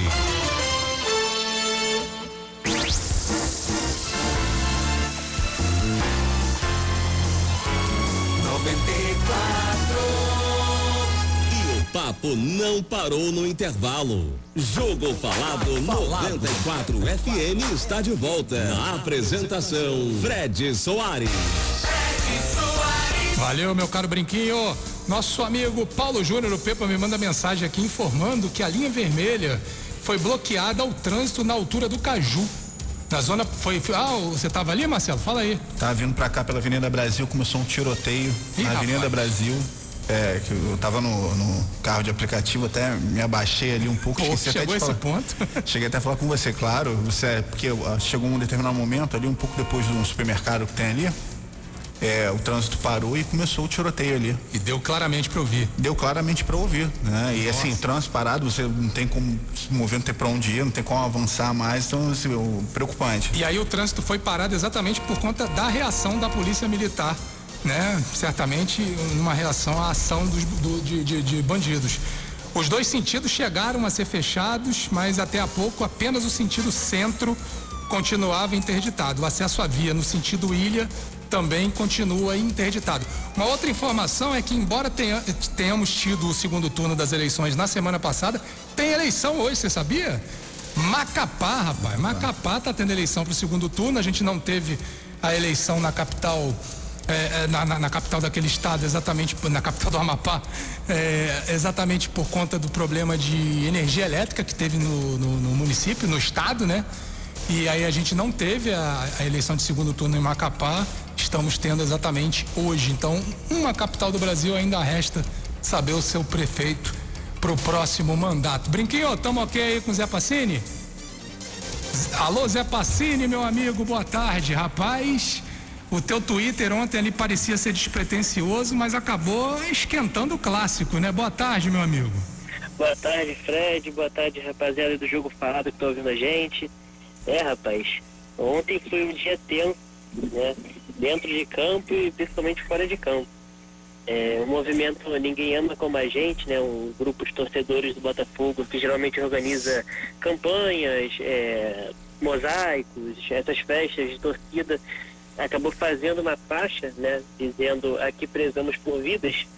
E eu, como jornalista, né, como informante, acabei postando no meu Twitter, né, falando apenas da faixa, falando, torcida do Botafogo hoje levará essa faixa e postei a foto da faixa. E, rapaz, virou uma guerra no Twitter, a torcida do Flamengo se revoltando, alguns atribuindo a frase dizendo que tinha a ver com a tragédia, né, que infelizmente ocorreu no Ninho no ano passado, é, alguns relacionando ao caso da pandemia, né, a volta que o Flamengo quis ter ao futebol. É, fato foi que a faixa tinha essa ambiguidade e muitos, muitos torcedores ficaram revoltados, né, o, um dos vice-presidentes do Flamengo chegou até a pedir a retirada da faixa. E, bom, acabou que a ah, faixa foi retirada. Exatamente, chegou a sair durante os minutos, né? Isso, e voltou antes de começar o jogo, um pouquinho antes de começar o jogo, com a alegação da assessoria de imprensa do Botafogo de que a faixa era apenas um era apenas um recado que o Botafogo fez durante a pandemia, né? Agora que o Botafogo fechou um patrocínio com a Centro, que voltou a parabenizar o Botafogo pela postura durante a pandemia, e aí o Botafogo quis ressaltar isso e que não tinha nada a ver com o rival. É, aí acho que cabe a interpretação pessoal de cada um, né, Santi? É, no fim das contas vai ficar na base da interpretação mesmo. Agora o fato é, isso ajudou a estremecer ainda mais as relações entre Flamengo e Botafogo, que já não andavam bem há muito tempo. A gente aqui estava discutindo, né? Se começou desde aquele período, daquela, daquele episódio lá que ficou batizado como Chororô, se foi por, por conta depois da transferência do Ilharão. O fato é, há alguns anos a, a, relação entre Flamengo e Botafogo do ponto de vista institucional está é, bastante atribulada, né? E, e num momento complicado do Botafogo, porque em algum momento o Botafogo poderia ter no Flamengo um parceiro aí para a reconstrução do seu time, com jogadores emprestados. Não foi, não, não, não seria a primeira vez que isso aconteceria no futebol do Rio de Janeiro, né? Agora, a partir do momento em que ele eh, institucionaliza essa essa má relação, aí a coisa começa a ficar complicada, né, Pacini? É, eu acho que isso vem mais, mais latentemente desde a eleição do Carlos Eduardo Pereira em 2014. Né? No final de 2014, ele chegou a, a dizer coisas como seria um novo Eurico Miranda, né, nessa questão da rivalidade com o Flamengo. É, e ele acabou se aproximando do, do próprio Eurico no Vasco, na época, o Botafogo chegou a jogar alguns jogos São Januário, inclusive. É, esse ano o Mufarreg acaba se aproximando mais do Mário Bittencourt, presidente do Fluminense, mas com o Flamengo sempre houve essa, esse afastamento, né? A gente lembra do caso do Milharão, como você lembrou, é, tiveram diversos casos de venda de ingresso para um lado e para o outro, a, a diretoria do Flamengo foi até condenada agora a pagar uma indenização a torcedores do Botafogo pelo clássico do começo do ano, no Carioca, né, onde ainda havia público. É, então essa relação desde a eleição do Pai Botafogo ali no final de 2014 sempre ficou bem estremecida, né? Bem abalada. É, rapaz, e pelo visto a situação não vai ficar boa nem tão cedo, né? Tô com um velho amigo teu aqui, meu caro Pacini. Fala aí, Ricardinho. Fala, Zé, um abraço para você, meu irmão. Ricardo Neto tá falando contigo, Pacini. Pô, quanto tempo, Ricardo? Fala aí, tudo, tudo bom? Tudo bem, meu irmão. o, o Zé, na época da Rádio Botafogo Oficial, ele tinha um perfil no Twitter chamado Fake do Thomas. Lembra do Thomas jogou no Botafogo Série B? Não lembro. Então, era o lembra? fake dele, era o fake do Thomas. Nem eu lembro direito desse jogador, rapaz. É, o Fred vai lembrar. É, eu não lembro do Thomas, é, é parecido assim com o Pacini? Não, é porque ele fazia era brincadeira. Ah, tá. Ele fazia o fake do Thomas, jogava nada também. Depois é ele, dois grandes parceiros, ele o Wellington Arruda também, para que eu deixe um grande beijo. O Wellington trabalhou pra gente na Rádio Botafogo Oficial há muito tempo, um moleque também que está aí como influência do Botafogo, assim como o Zé, eu fico muito feliz de ver o sucesso deles dois. Forte abraço para você, Zé. Parceria, para eu fechar com você, o que, que você achou do time do Botafogo ontem? Foi a melhor escolha jogar daquela forma, mais recuado, tentando contra-ataque? É, o Botafogo ele sofreu de um velho problema que já vinha acontecendo com até com o Emiliano Dias mesmo. É, se for pegar o jogo contra o Bragantino, é, foi para a estreia do, da comissão argentina, é, foi o, me, o, mesmo, o mesmo roteiro. O Botafogo começou pressionando e depois perdeu força. É, se você for pegar o recorte lá, dos 10, 15 primeiros minutos de jogo, você pode falar que foi decisão acertada. Só que é o que acontece com o Botafogo. Quando ele toma, quando ele joga assim e toma um gol, ele não consegue reagir depois. Porque o time está tudo atrás e até você enfiar um monte de atacante lá na frente, vira uma bagunça e você não consegue reagir.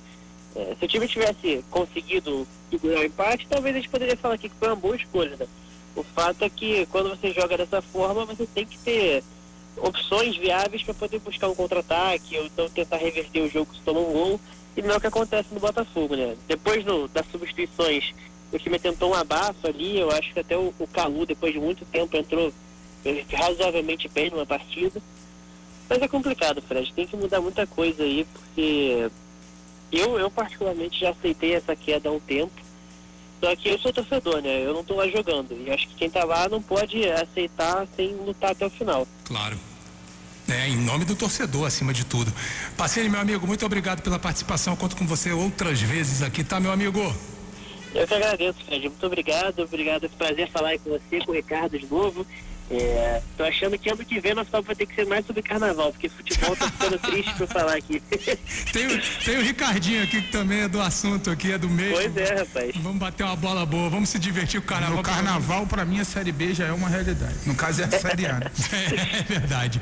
Valeu, Pacini, um abraço. Valeu, querido. Abração. Pro torcedor do Botafogo e do Vasco também uma informação, né? Tá rolando o primeiro jogo da final do Campeonato Carioca. Eu tô vendo aqui as imagens da Botafogo TV tá transmitindo o jogo. Eu sinceramente não consigo identificar aqui o local da partida, mas o jogo com quase nove minutos do primeiro tempo está 0 a 0.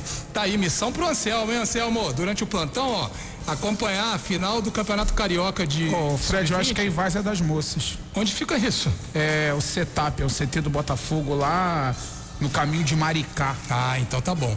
Hein, Anselmo? Então ligado nisso aqui, ó, Região Botafogo. Oceânica de Niterói. Botafogo e Vasco jogando o primeiro jogo da, da final do Campeonato Carioca Sub-20, 0 a 0 até agora, aos 9 do primeiro tempo. Vou dar uma fugidinha na pauta, porque agora a gente vai falar, vai falar de Fluminense, mas o Ricardinho, que daqui a pouco vai estar na transmissão de Vasco e Grêmio, já tem a escalação do Clube de Regatas Vasco da Gama. Brinquinho, vamos dar aquele clima, Brinquinho? Coloca o hino do Vasco bem bonito aí, pro nosso Ricardinho deitar e rolar. Vai lá, Ricardo. E olha, Fred, Vasco da Gama apenas com uma alteração em relação ao time que perdeu para o Defensa e Justiça pela Sul-Americana. Fernando Miguel, o goleiro, esse é uma das substituições, duas na verdade. Essa é uma. Miranda, Marcelo Alves, Leandro Castan formam mais uma vez esquema de três zagueiros. Léo Matos, Marcos Júnior, Leonardo Gil, Neto Borges e Martim Benítez. Na frente, Gustavo Torres e Thales Magno no lugar de Lucas Ribamar. Então, Fernando Miguel volta ao time no lugar do Lucão e o Thales Magno entra no lugar do Lucas Ribamar. Quer o Grêmio também, não? Vamos nessa, vamos, vamos serviço completo. Paulo Vitor, Você tá Vitor... triste hoje, Ricardinho? Não. Eu não tô sentindo sua voz meio pra baixo. Não, tá tudo certo. Tá Paulo, tudo então vamos lá. De novo, lá. Paulo Vitor, Vitor Ferraz, Jeromel, David Braz e Diogo Barbosa, Maicon, Matheus Henrique, Pinares, Pepe Ferreira e Diego Souza. O time do técnico Renato Gaúcho para o jogo de daqui a pouco lá na Arena do Grêmio em Porto Alegre. O Vasco precisando urgentemente vencer e o Grêmio em ascensão dentro do campeonato. Fred, Foi bacana o churrasco? foi bacana. Foi legal? Perdeu. É, per- perdi, mas pô. Ganhou de uma forma ou de outra, é, porque É, você. Agora é. foi pouca gente, foi tranquilo, É, foi, foi bem legal. Todo mundo distanciado, direitinho. É, tal, de máscara mundo- tava distanciado. Só na hora de comer, noite, né? Na hora de comer não tinha. Não tem como, né? É, verdade. Ah, mandou o quê? Um cavaquinho, Anselmo? Anselmo tá entregando. Teve, teve, teve um samba. Um cavaquinho? Teve, teve um samba. Aliás, eu conversei no sábado com meu amigo Acrailton. Sabe quem é o Acrailton? Acrailton Ford. Sabe quem é o Acrailton, Tigu? Primeiro um, pô, um cara que é batizado com esse nome, né? É e o pior que quem. Seu batiza- Haroldo devia estar de mal. O pior que quem batizou era meu amigo, seu Haroldo Melodia, eterno puxador da União da Ilha, e o Acrailton é o Ito Melodia, hoje cantor da União da Ilha. Um abraço pro meu amigo Ito Melodia. Chamei para ele participar de, um- de uma live de samba enredo que eu faço toda, toda quinta-feira. Ele não podia porque ele ia cantar lá na Beija-Flor de Nilópolis. É, essa disputa lá. Ele tá, Tá com fazendo- bar dele lá também, na É mesmo? Bar Cativaí. É verdade. é bem na frente da casa dele, Quando, literalmente. quando a situação melhorar, eu vou lá. Dá um um negócio. é, na um conta dele, hein? O negócio tá ou, bom. Ou então a conta fica pro Ricardinho pagar depois. Valeu, Ricardinho. Ô, ô, meu caro, meu caro Brinquinho, vamos aproveitar e fechar a conta, né? Vasco e Grêmio joga daqui a pouco. 94 FM transmitindo tudinho. E quem vai narrar esse jogo, hein, Brinquinho? Salve, professor Batista, nos comentários. Salve, professor Jorge, um grande abraço para você. E nas reportagens, como se a gente não soubesse. Tá ele aqui, já vai se preparar para mais essa transmissão aqui da 94 FM. Valeu pela participação, Ricardinho, como sempre, muito boa. Vamos tratar agora de Fluminense. O Fluminense, a gente já estava querendo falar do Fluminense aqui, né? O Fluminense, aliás, eu vou até fazer um exercício. Eu gostei dessa brincadeira de pegar os caras de surpresa, como eu peguei agora o Pacini, e vou tentar colocar um outro amigo na roda aqui. E ele é dessa ala, que não gosta do Odair. E se ele atender, o papo vai ficar legal. Mas vamos lá, 3 a 1 o Fluminense começou complicado tal, conseguiu vencer o jogo. Eu quero a tua opinião, Marcelo. No geral, o que, que foi o Fluminense? Ah, o Fluminense foi bem na partida, né? começou com um pouco de dificuldade, mas depois se encontrou e dominou o, o Atlético. O Fluminense, como eu falei, eu pensei que fosse sentir mais a ausência do Doide, mas não. O menino aí, Matheus, entrou muito bem ali no meio-campo, dominando o meio-campo. É, ele chega muito bem ao ataque, né? E ontem tivemos uma, uma partida é, iluminada do, do Marcos, Marcos Paulo, Paulo, que fez dois gols e deu uma belíssima assistência, um tapa, né? Que ele deu deu por cobertura, né? E achou o. Belíssima pra partida pra Foi? não esquecer. Essa aí tu não troca a camisa, não, você guarda. Sim, exatamente. Fez um golaço, né? O último gol dele, driblou o cara lá e bateu com categoria, bateu firme no canto. Quer dizer, o Fluminense. Eu, eu não consigo entender, né, os torcedores do Fluminense que criticam o Odair, né? Eu queria muito que o Vasco estivesse na situação, como você falou, vamos trocar de posição, qual torcedor vascaíno e o botafoguense não, não trocaria, né? Mas assim, o Fluminense faz o, o, o dele. E assim até eu nos últimos programas vim falar, ah, o Fluminense vinha oscilando, e aí eu acreditei que o Fluminense pudesse chegar à Libertadores, aí teve, depois de duas derrotas consecutivas, eu ainda falei, é, eu acreditei, acho que não vai dar mais, mas por que não? Acho que dá sim, acho que o Fluminense é, tá aí, a Libertadores não é um sonho distante muito pelo contrário. Né? Você tem times aí lutando por é, duas competições ao mesmo tempo, como o Grêmio, Palmeiras, o Inter caindo e muito provavelmente acho que não consegue mais se recuperar, a não ser que troque de técnico, provavelmente vai acontecer. E o Fluminense está lá, desde o início do campeonato, se mantendo ali nas primeiras posições, né? entre o sexto e quarto colocado. Então, assim, é, é realmente não dá para entender. O trabalho do Arei, eu acho que é um, um trabalho excepcional. Né? Teve perdas ao longo do campeonato e mesmo assim o time é, é, não se desestabilizou, né? O, perdeu o meio campo dele, que era o Dodi e o Yuri, Yuri Fili, Iago Felipe. Iago Felipe. Quer dizer, é, e mesmo assim o time consegue ter essa, ser constante, né? Ter boas, boas apresentações, como teve a de ontem. Então, assim, é, é, eu vejo né, é, é, o Fluminense aí firme na disputa por uma vaga da Libertadores. Acho que provavelmente o Fluminense, ano que vem, vai estar disputando junto com o Flamengo o torneio sul-americano, enquanto os demais times cariocas, o Vasco o Botafogo estão penando aí. E Série B é uma realidade. Poxa, bela aposta sua, hein?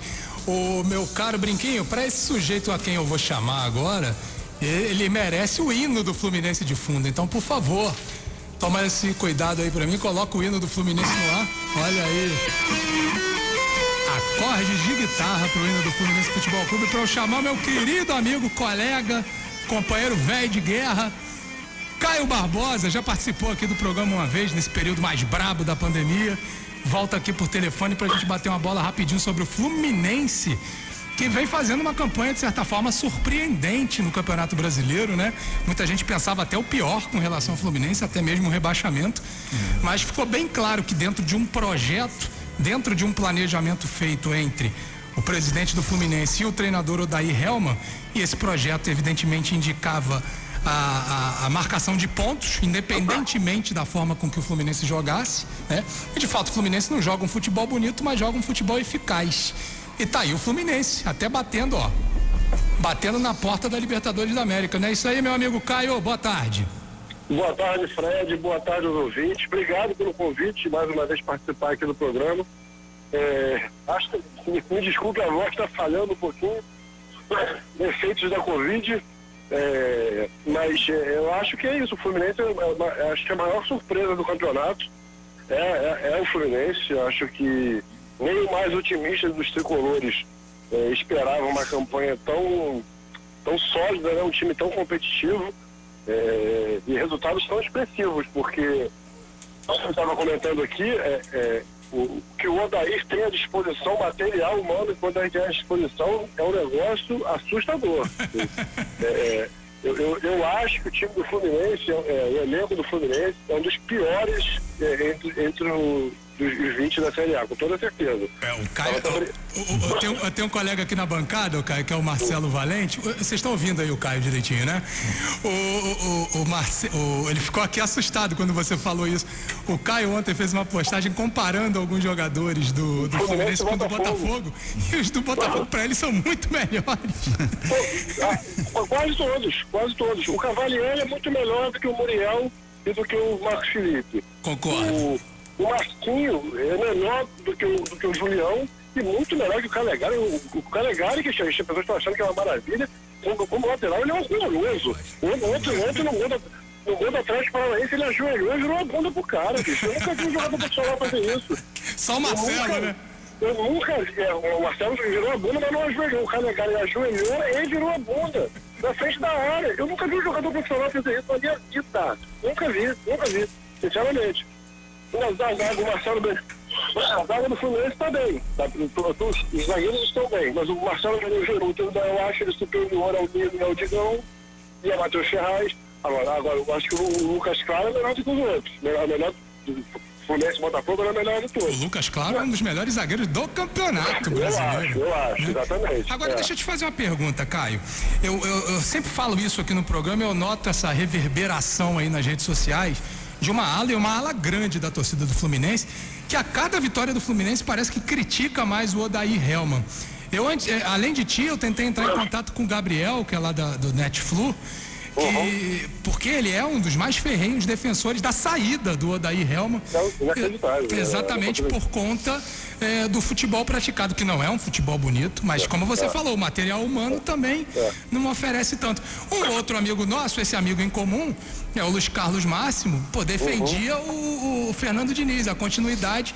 Ele acreditava que mesmo com elenco limitado, o Fernando Diniz faria o Fluminense jogar um futebol mais bonito.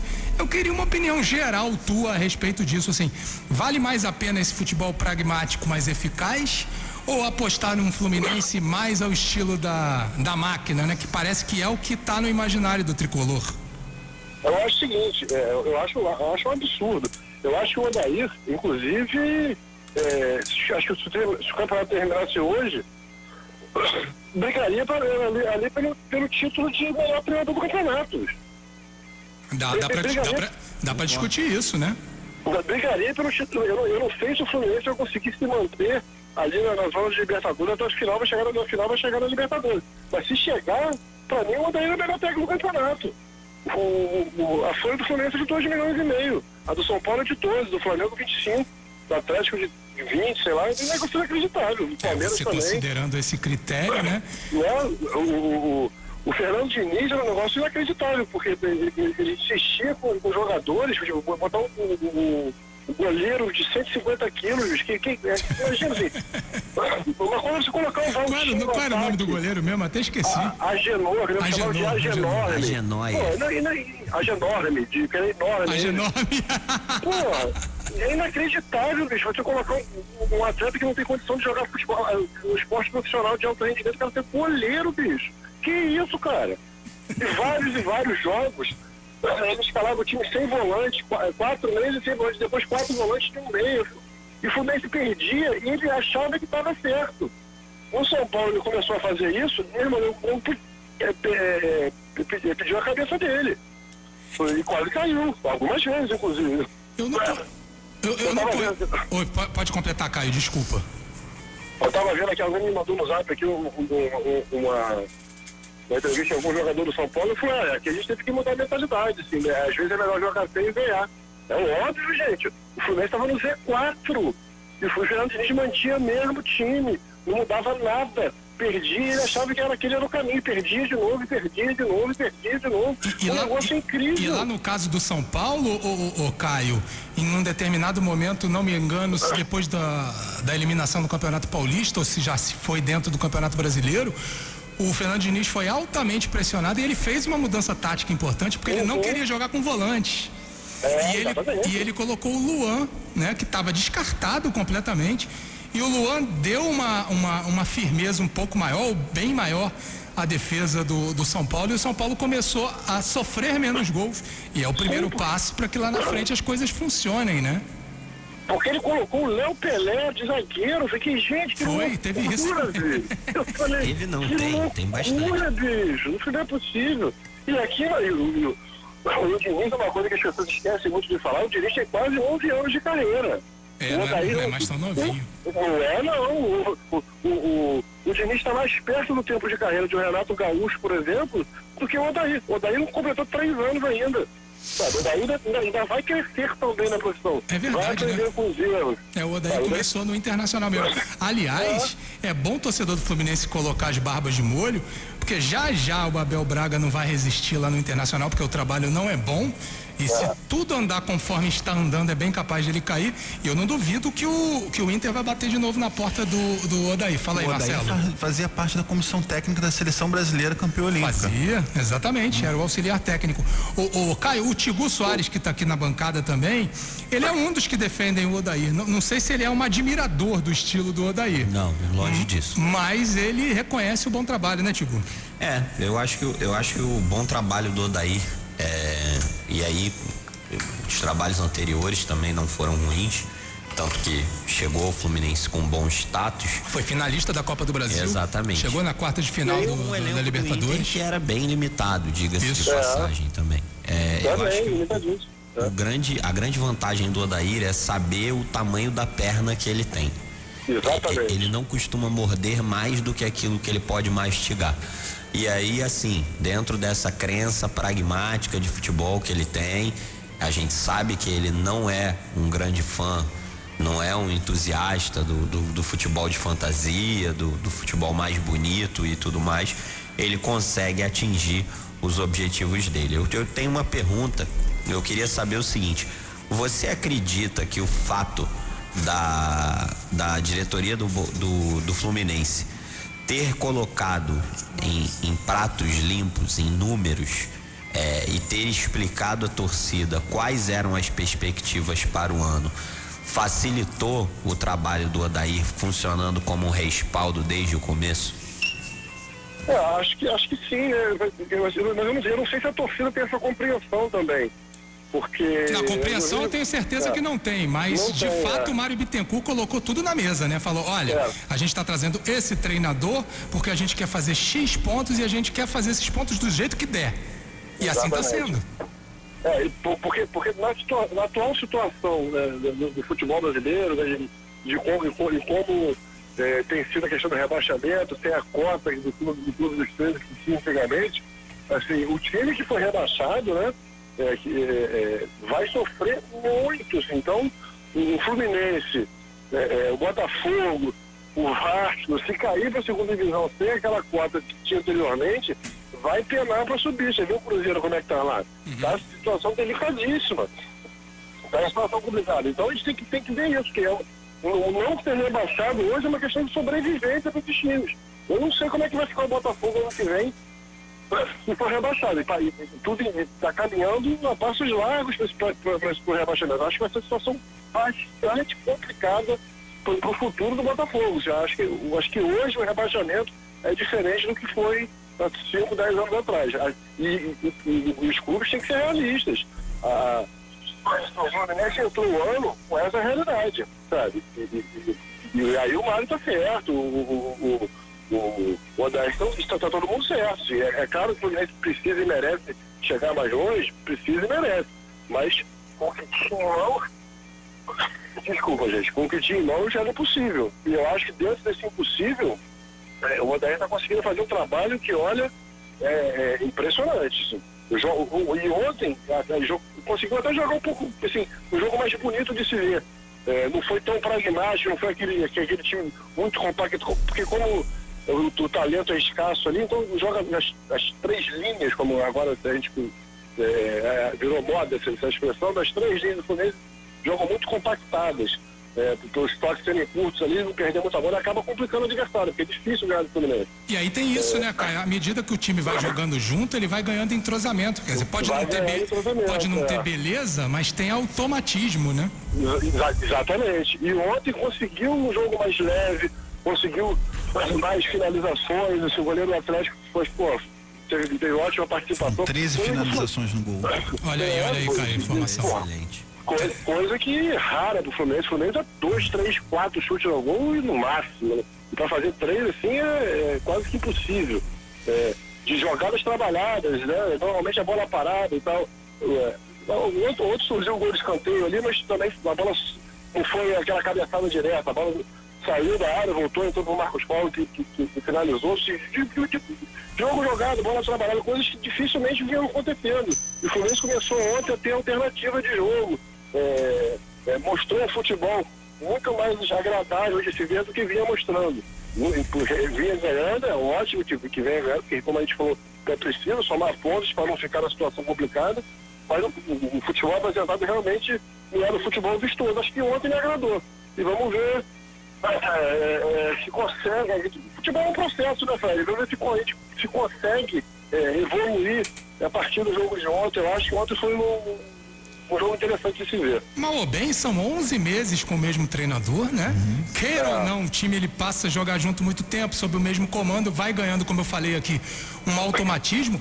E aí a perspectiva do Fluminense diante desse cenário é a seguinte: chegar em janeiro e fevereiro jogando muita bola né? É. ganhando jogos e jogando com muito mais confiança. Ou seja, existe uma possibilidade bem clara. A gente tem que ver como é que vai ser o desempenho dos outros times também.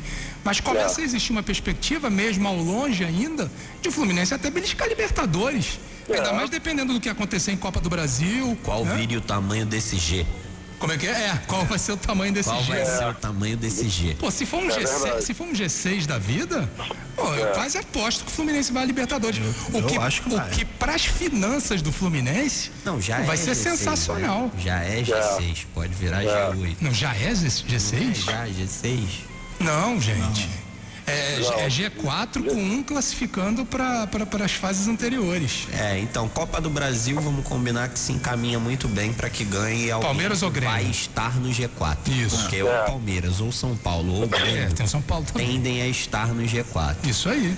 É, Grêmio e Palmeiras seguem vivos na Libertadores. Sim. E o Grêmio tem camisa. É, Libertadores não dá para cravar que vai não, ser um dos dois. É, né? mas, mas assim, estão em lados opostos do chaveamento.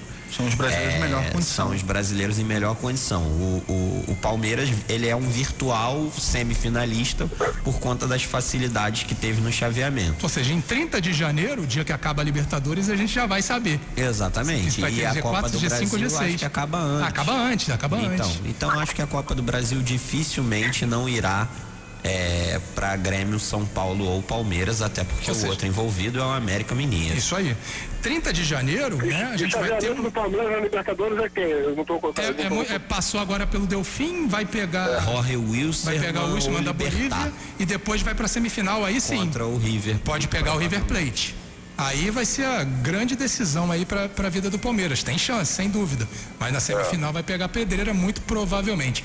Valeu, meu amigo Caio. Obrigado aí pela Obrigado. participação. Conto com você Obrigado. em outras vezes, hein, meu caro? Sempre que precisar, estamos agora. Tamo junto. Fred, ontem, ontem, ontem encomendei lá um sanduíche do Bar do Momo, lembrei do amigo, hein? Sempre, para quem quiser, muito. aliás, boas indicações culinárias, é só ir lá no, no Instagram ou no, no Facebook do Caio Barbosa, que ele sempre tem uma, uma dica boa. Né? Maravilha. Obrigado, Fred. Valeu, meu amigo. Tudo de Valeu. bom. Tudo de bom para você. São um abraço a todos. Valeu, Caio. São 15 horas 33 minutos. Vamos para mais um breakzinho? Só para dar aquele respiro e na volta, meu caro Marcelo, nós vamos ressecar o Vasco aqui, que daqui a pouco vai a campo. Aliás, uma boa notícia para a torcida vascaína. O Vasco sai na frente na final do Campeonato Carioca Júnior, do primeiro jogo, Vasco 1 a 0. 31 minutos do primeiro tempo. 15 horas 33 minutos. Já já estamos de volta. O bate-papo continua daqui a pouco. Jogo Falado 94 FM. 94 94 FM Rio 94 Rio Somos fãs de quem é fã. A 94 FM tá fechada com você que curte e compartilha nossa programação. Você que é fã vai trazer ainda mais gente pra nossa família e pode ganhar um super kit com camisetas da 94 FM, Ecobag da 94 e um par de ingressos pro trem do Corcovado. Para concorrer é fácil. Siga o nosso Instagram, arroba 94FMRJ. Curta a foto oficial da promoção. Somos fãs de quem é fã. Marque três amigos por comentário e compartilhe a foto oficial no seu story, marcando a 94FM. Toda semana tem sorteio. Fique ligado e boa sorte. O resultado será divulgado toda sexta no arroba 94FMRJ. Somos fãs de quem é fã. Uma promoção super conectada da rádio pra compartilhar. 94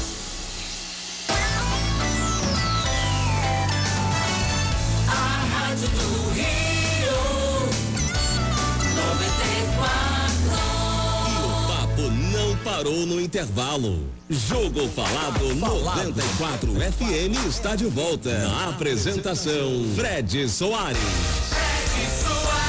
15 horas 35 minutos. Já já a bola rola, hein? Já já tem Grê- Vasco e Grêmio, Vasco e Grêmio.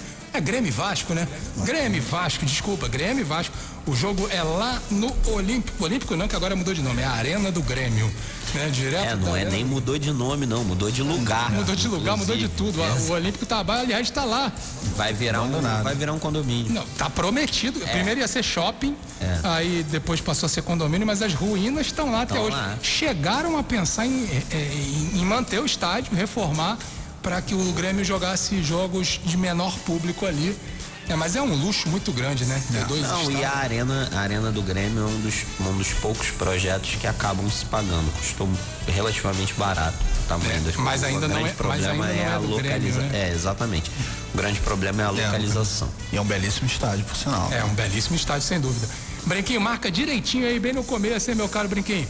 Mas, Marcelo, tá chegando a hora. É, pra sua alegria, né, como leu o Ricardinho Neto agora há pouco aqui, a escalação do Vasco, Ribamar tá fora, né?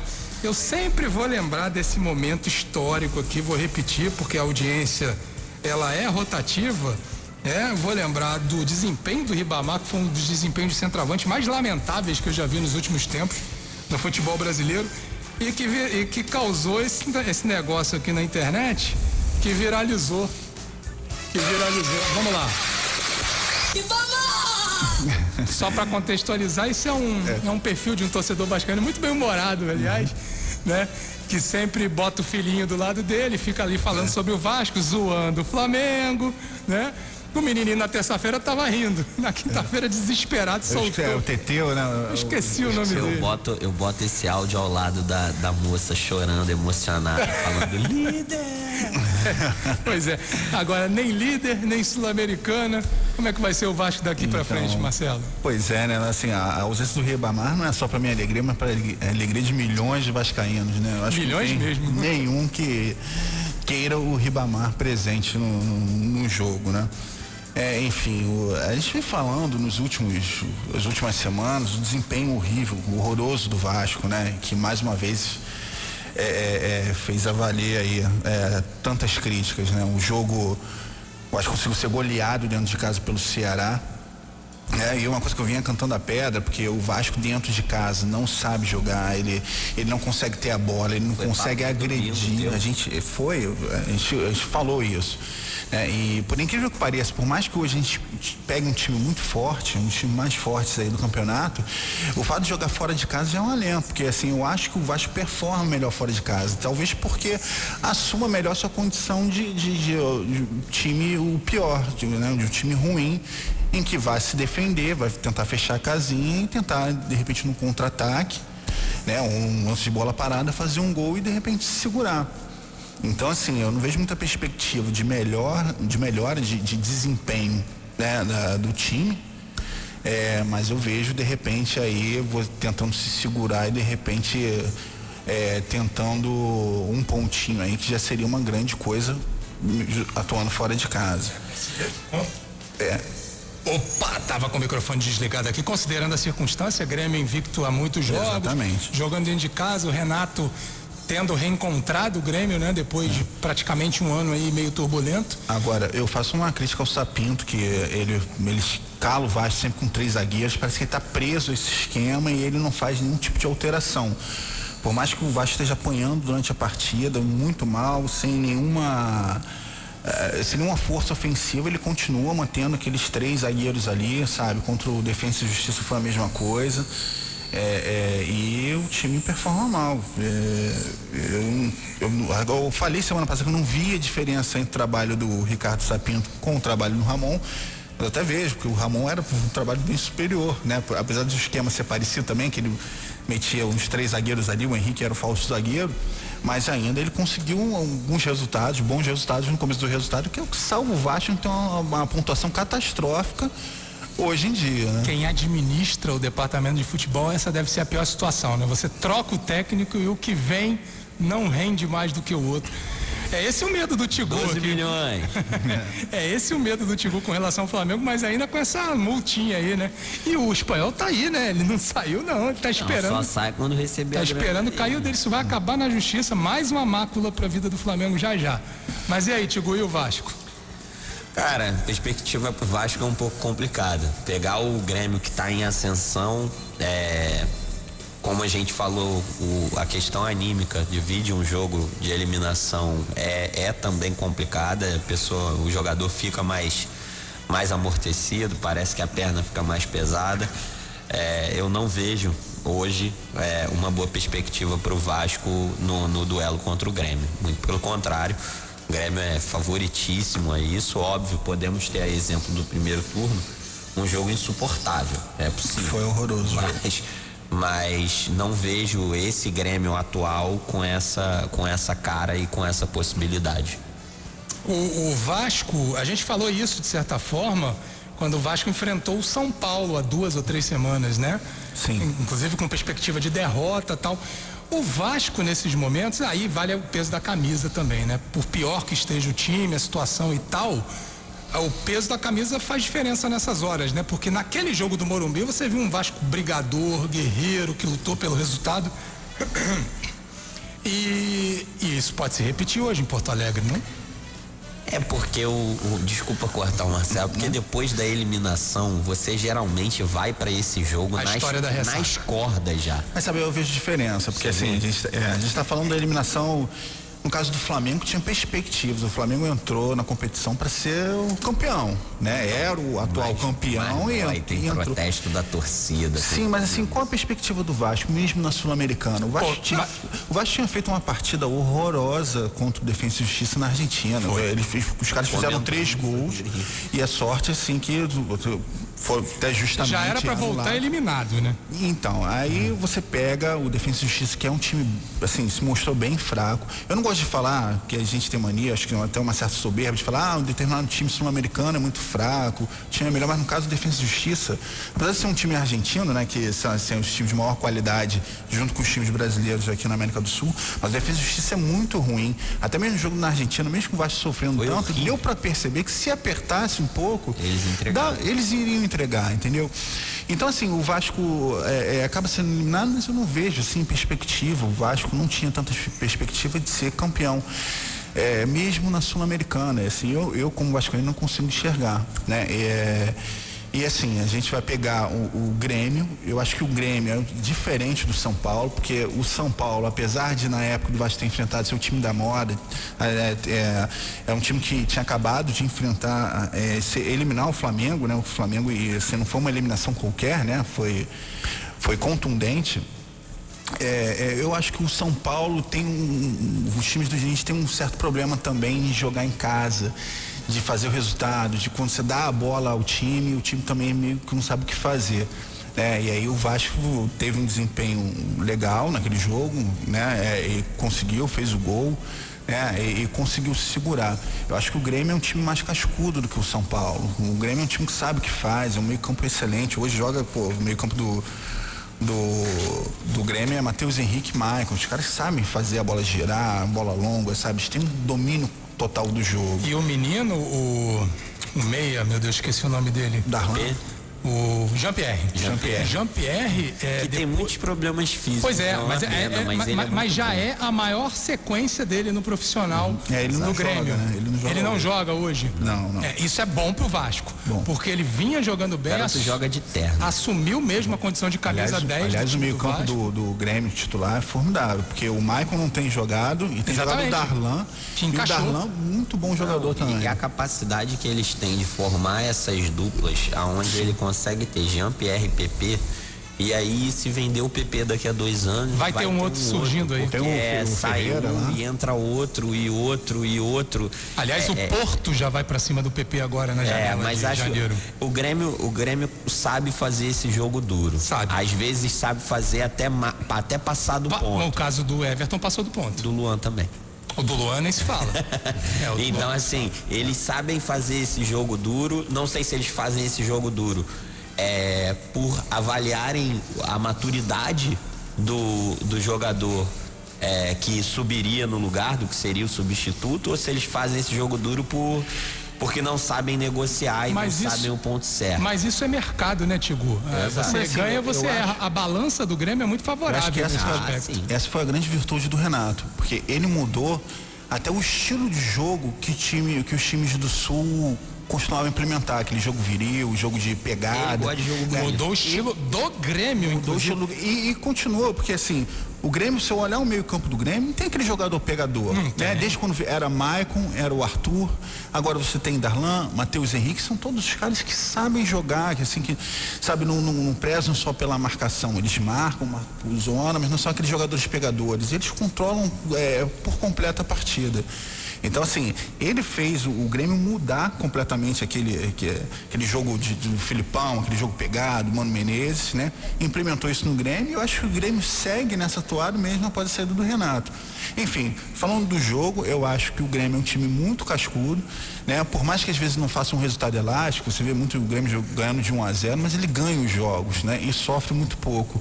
Então, assim, por mais que eu acho que o Vasco perform, eh, tem uma performance melhor fora de casa, vai pegar um time assim que, que dificilmente é, deixa o, o ou se deixa envolver, né? É, independente do- da forma que de jogo que você vai disputar lá. É um jogo pesadíssimo pro Vasco, muito difícil. Como eu falei antes, o Vasco vem uma campanha pífia no Campeonato Brasileiro. Em contrapartida, o Grêmio nos últimos 15 jogos ganhou 12, 12 jogos e, e empatou 3. Ele está vivo mesmo, nas três competições. mesmo disputando Copa do Brasil e Libertadores.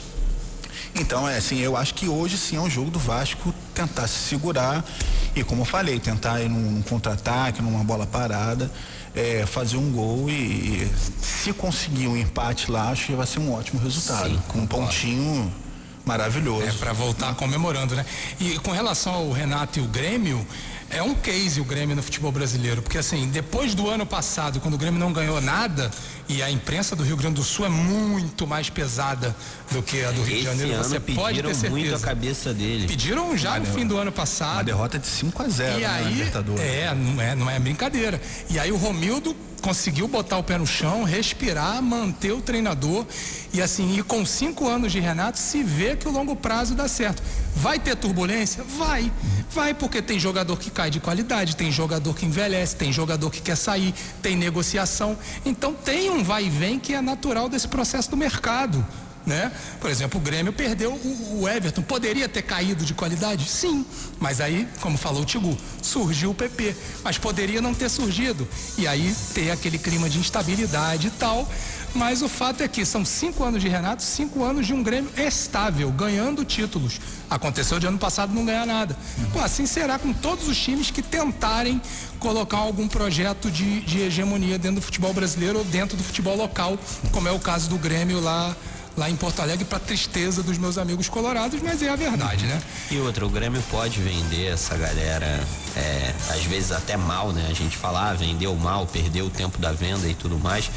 É, mas sem grandes loucuras, sem grandes arroubos financeiros e tudo mais, é, o Grêmio dá os passos do tamanho que ele, que ele, que ele pode dar Romildo e não precisa vender o almoço para comprar a janta. Isso tem nome, Ro- Romildo Romildo Bolzan. É um- talvez o melhor presidente da história do Grêmio, que soube gerir o clube como tem que gerir. Fala rapidinho, Tigu. Vou falar rapidinho. É, você falou de Grêmio, a gente falou de Flamengo. Hoje é dia 6 de dezembro. Queria agradecer ao, ao Ronaldo Angelim por um dos momentos mais inesquecíveis que eu já vivi dentro do Maracanã. Tá fazendo aniversário hoje? Não, não. Tá fazendo aniversário a conquista. A conquista, 11 é anos, isso. É exatamente. 11 anos hoje. Opa, um abraço pro Angelim. Sabe quem fez o outro gol? Lembra? É, David Braz. É, que tá lá no Grêmio daqui a pouco. Não sei nem se vai jogar, é titular? Vai, vai ser titular. Titular. Então um abraço pro David Braz, mas mais ainda pro Ronaldo Angelim. 15 horas 49 minutos, a gente vai passar a bola pro nosso Batista Júnior que vai estar aqui na transmissão de Grêmio Vasco. Jorge Ramos também já apostos, assim como o nosso Ricardinho Neto. Anselmo ligado no Carioca Sub-20. O Botafogo empatou, hein? O Botafogo empatou o Wesley de falta 1 a 1 pelo primeiro jogo da final do Campeonato Carioca Sub-20. Gente, terminamos aqui agora e a gente volta firme e forte na semana que vem. Grande abraço, valeu, Brinquinho! O Rio ouve, o Rio curte. 94 FM. Todo mundo se liga na manhã da 94 FM.